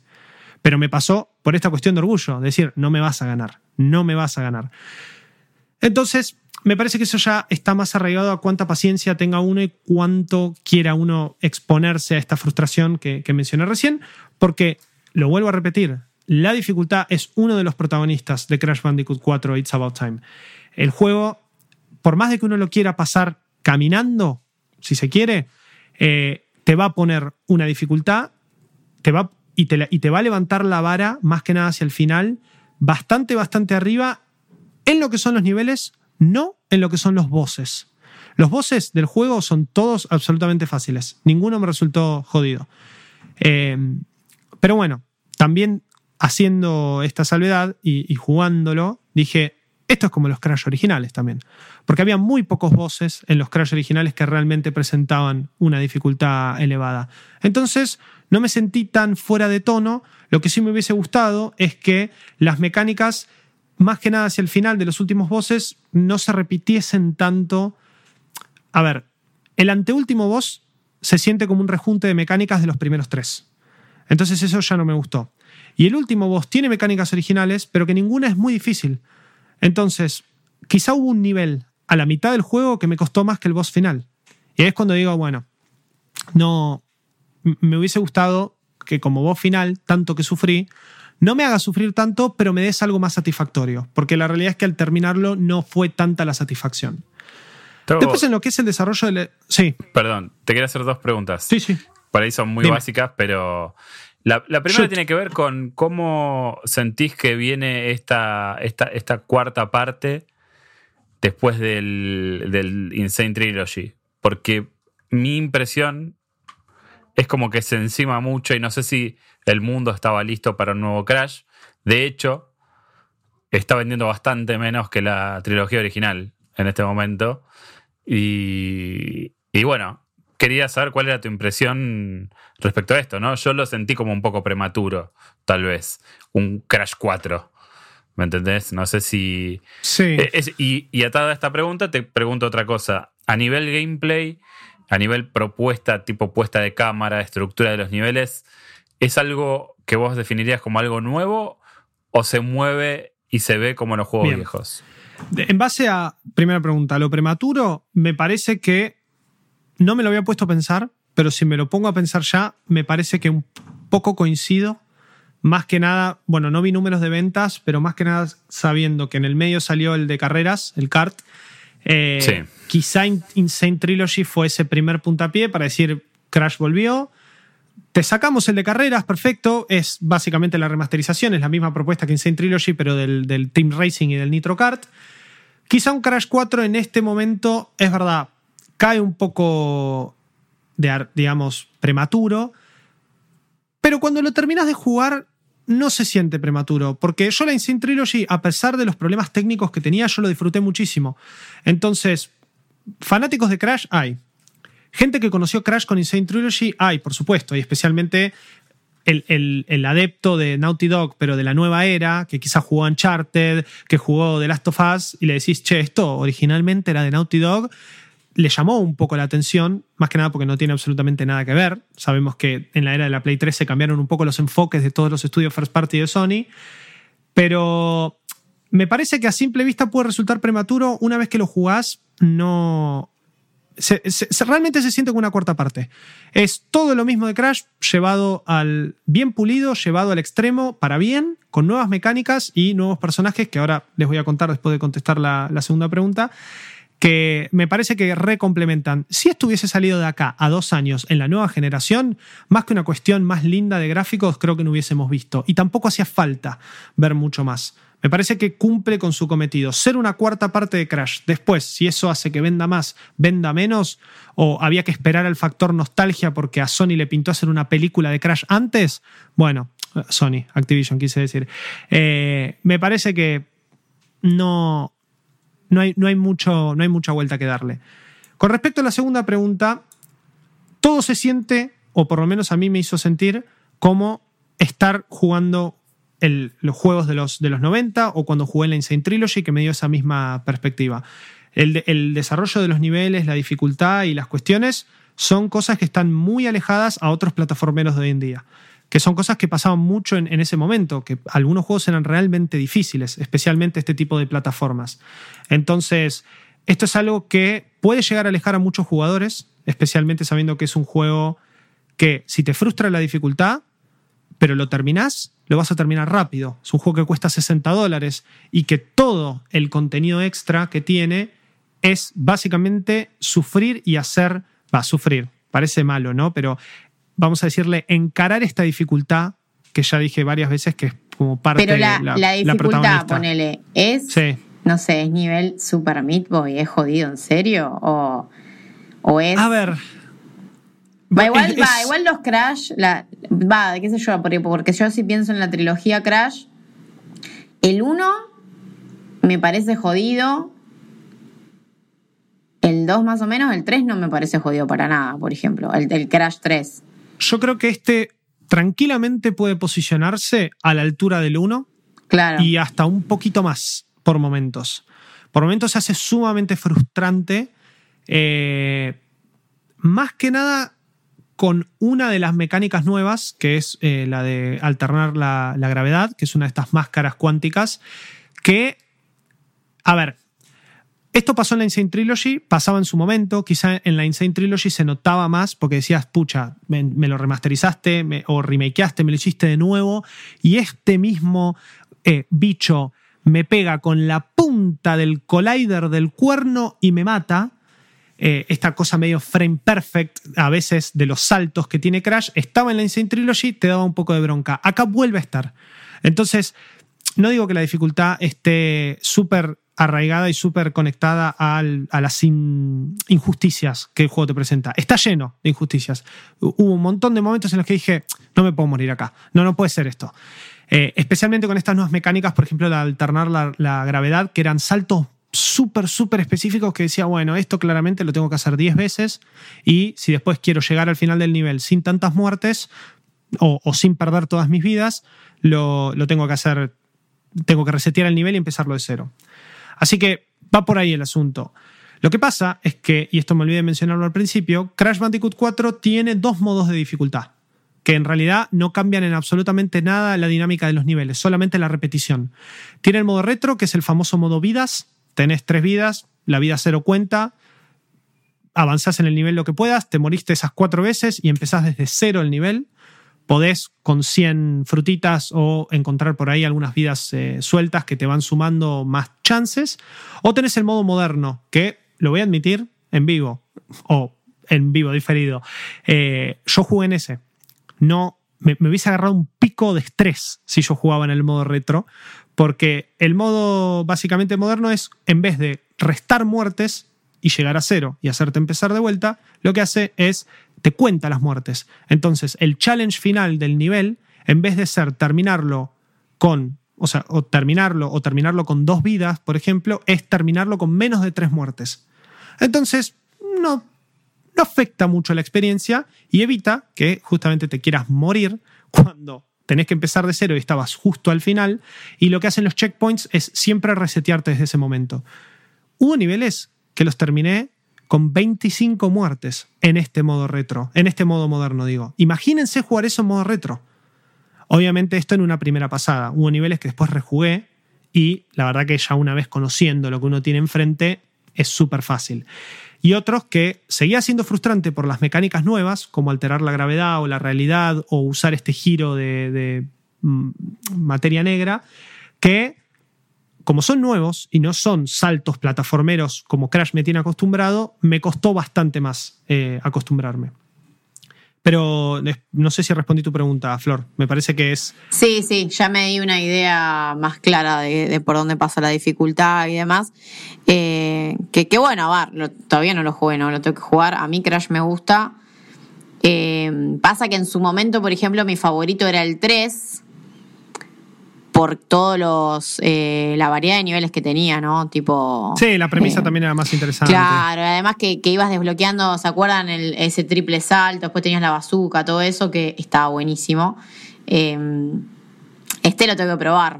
Pero Acá... me sorprendía el tema de dificultad igual porque eh, venían como o sea, bajándola, digo, ¿no? Bueno, no sé si bajándola, tampoco son juegos súper fáciles, pero yo me acuerdo que el 1 me frustraba, pero bueno, las razones por las que frustraba el 1 también era porque era eran milimétricos como tenías que calcular los saltos, poner eso era re molesto.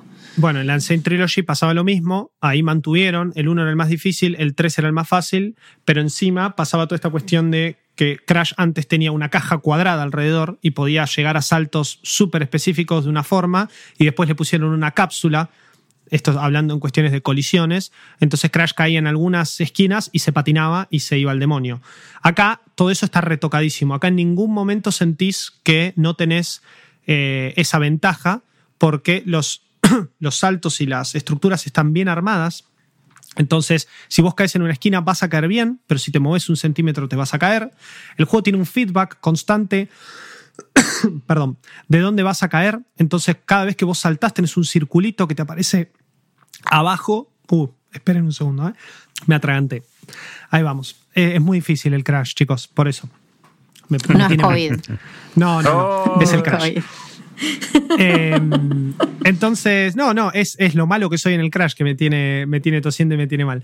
Bueno, tenés este círculo que cada vez que estás en el aire es como un feedback en dónde vas a caer muchas veces eso ni le prestas atención y hasta veces se torna súper incómodo que sea una cosita más que hay que prestarle atención, pero ayuda. Eh, el tema es que, más allá de las ayudas y de las mecánicas más flasheras que el juego tiene, sigue siendo complicado a su manera, eh, a la manera de Crash. Y encima, si le sumás toda esa dificultad en las nuevas máscaras y en los nuevos niveles, la, patinada esta que se ve en los trailers, que uno puede ir patinando y subiendo y bajando, saltando, corriéndose para los costados, eso también es sumamente difícil. vuelven las monturas, tenemos al osito polar del Crash Bandicoot 3 y acá hay de otro tipo de monturas también además del osito polar y todas también se sienten súper súper bien, pero con su dificultad porque sabemos que esas secciones son más Endless Runner. Después tenemos las secciones de correr hacia la cámara, al mejor estilo Indiana Jones con la bola de fondo. Esto estaba en los Crash originales, acá está de vuelta. Te sigue cualquier cantidad de, bicho o cualquier cosa, pero siempre hay que seguir las frutitas, hay que evitar las nitro, hay que romper las cajas para poder pasar. Eh, entonces es, esto lo que te digo. Me parece que Toys for Bob, que es el desarrollador de esta cuarta parte, y creo que son los que se encargaron de la, de la remasterización de Insane Trilogy, estoy bastante seguro. Sí, sí. Em, y del de Kartings también. Y el de Kartings, eso. Me parece que hicieron un muy buen trabajo esto de agarrar el Crash, digamos que todos conocemos, y hacerlo, adaptarlo, mejorarlo y agregarle cositas nuevas sin hacerlo ni más difícil, ni más fácil, ni irreconocible. Fuera de todo esto, de modo retro, modo moderno y lo que es Crash, porque todo este gameplay que yo les conté es con Crash y con Coco, tenemos tres tipos distintos de gameplay que en realidad están muy bien repartidos eh, a través de la historia. Si vos jugás nada más que dos horas al juego, no los vas a ver, tenés que avanzar bastante. Es, son los personajes extra que hay. Que uno es Tania, que es una personaje que estaba en los Crashes originales, que creo que era la novia de Crash o la exnovia pero no tenía ningún tipo de participación y esta Tania es una Tania de otra dimensión, que tiene que ver con todo este quilombo temporal dimensional que hay dentro del juego, que es súper badass, súper eh, strong woman, digamos, es como que entiendo que es el mensaje que, quieren dar. La personalidad de ella es la que más me copó, porque el resto de las personalidades me parecieron súper cringe. Obviamente Crash no habla, entonces es súper divertido, pero Coco, Cortex, Embrio, nada, son personalidades que ya estábamos acostumbrados. Quizá de chicos no nos hacía tanto ruido. Hoy lo miras un poquito y decís, ay, ese chiste estuvo como medio, viste, no me gustó.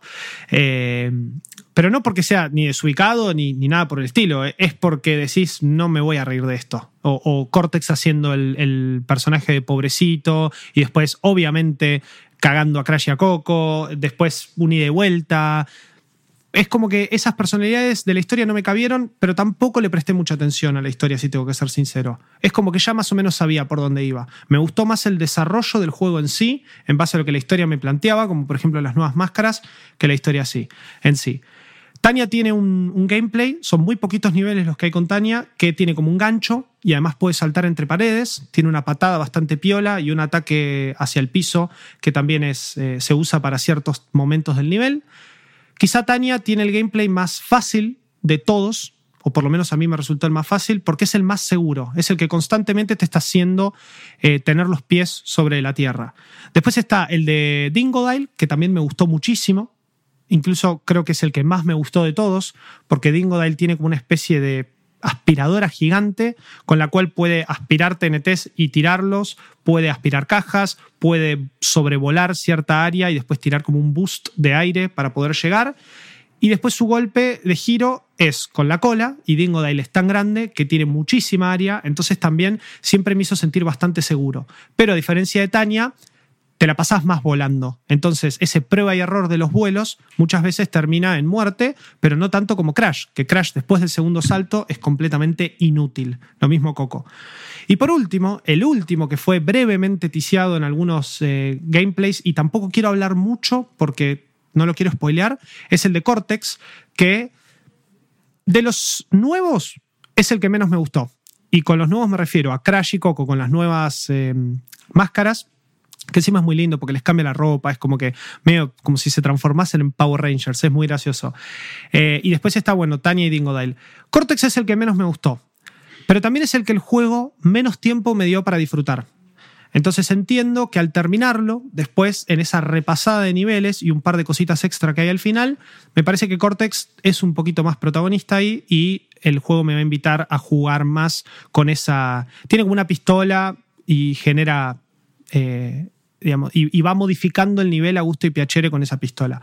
Pero es el que menos pude probar, porque también el juego me invitó. Como les dije, el juego lo terminé. Eh, entonces, no, por ahí no, no, suma puntos. Pero en lo que es Tania, en lo que es Dingodale, está buenísimo. Son cositas que además, a nivel historia, pasan a la vez de Crash y Crash en muchos momentos va a sentir como que lo ayudaron y no sabe de dónde y después cuando jugás estos niveles te das cuenta y entendés y te muestran cómo es que terminaron ayudando a Crash en todo este delirio interdimensional que muchas veces es estar en el lugar correcto en el momento correcto, ¿no? Eh, un poco la historia nos invita a eso. Pero bueno, fuera de eso, eh, no me parece, no tengo mucho más que agregar. Es un juego difícil es un juego que nos hace acordar al Crash de antaño, pero a la vez introduce cositas nuevas que se sienten súper a tono con todo lo que la, franquicia siempre nos quiso contar. Los nuevos gameplays, como les dije, quizá el de Cortex es el más flojito, los otros dos están muy buenos, son muy divertidos. Y bueno, la historia a mí eh, me pareció una cringe machine, pero bueno, eh, me parece que sabemos más o menos para dónde apunta la historia de Crash y al fin y al cabo es saber qué pasó y no de la forma en la que me están contando.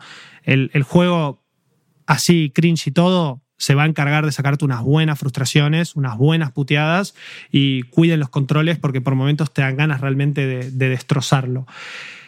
Pero, pero bueno, no sé si ustedes chicos tienen alguna pregunta más. Eso creo que es todo lo que, lo que tengo para decir de Crash 4.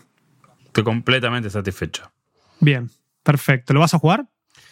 Eh, tal vez, tal vez. Si me hago un poquito de tiempo entre las batallas estelares y el Mario 35, probablemente lo juegue. Separate un buen ratito y a, la primera que veas que te frustraste, no. Yo te diría que tengas cuidado. Eh, más que nada por, por eso mismo que. Sí. No, es de mi, no, es mi tipo de juego, Crash. Voy a serte completamente ah, honesto, no, no, nunca me gustó demasiado. Bien, bien, bien. Perfecto. No, está bien. Yo lo, lo considero. A mí me gustó mucho de chico la Insane Trilogy no la disfruté tanto, por lo menos los primeros dos, porque yo siempre tuve como el mejor recuerdo del, del Warped, del 3. Ese sí, lo recontra disfruté. Los primeros dos no me gustaron básicamente por la dificultad. O sea, los terminé, pero, pero la sufrí. Y la sufrí más de lo que me gustaría admitir. Eh, y acá con el 4 lo agarré con pinzas, sufrí, pero como cada sufrimiento era distinto, y siempre arraigado una mecánica nueva que además el juego tiene muy bien separado entre niveles, me parece que, está, está, muy bien. O sea, es, es, para mí es un juego de 8 puntos, eh, sólido, que eh, nos trae una propuesta que ya vimos bastantes veces, tanto en los originales como en, las, eh, en la remasterización o en el remake, pero de una manera más, más moderna y puede llegar a ser el puntapié para como clavar Crash acá y decir, bueno, esta es el juego que vamos a sostener eh, tiene mucho postgame a nivel de encontrar estos challenges que te dan las gemas y con las cuales destrabas un montonazo de skins para Coco y para Crash. Eh, hay algunas skins de pre-order, otras que se consiguen rematando voces en estos modos nuevos que tiene, que se vieron en el trailer. Muchos de ellos no los pude probar porque son después del juego, pero el que sí pude probar es el invertido o inverted mode se llama, que lo que hace es te da vuelta como si fuese un espejo todo el nivel, o la boss fight. En realidad es para todos los niveles, pero las boss fights son como, como son fáciles, lo pude hacer en el modo invertido y eh, se encarga de ponértelo un poquitito más picante. Pero bueno, eso destraba buenas skins, me destrabó el Crash y Coco Motoquero, que es la mejor skin del juego, lejos.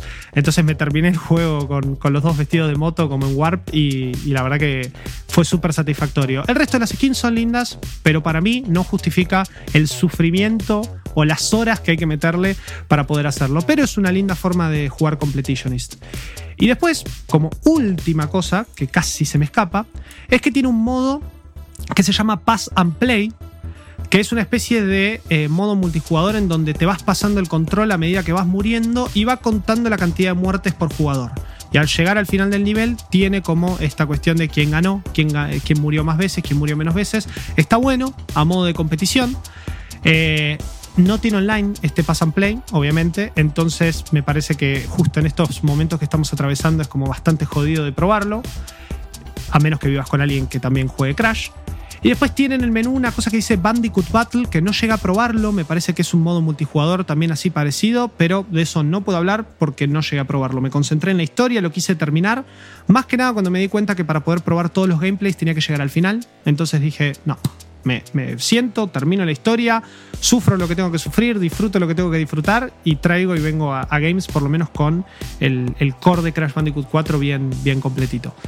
Pero bueno, gracias por tu respuesta porque me hiciste acordar de esas dos cositas que casi, casi se me escapan. Perfecto. A Flor la perdimos, pero se, nos cayó. no importa.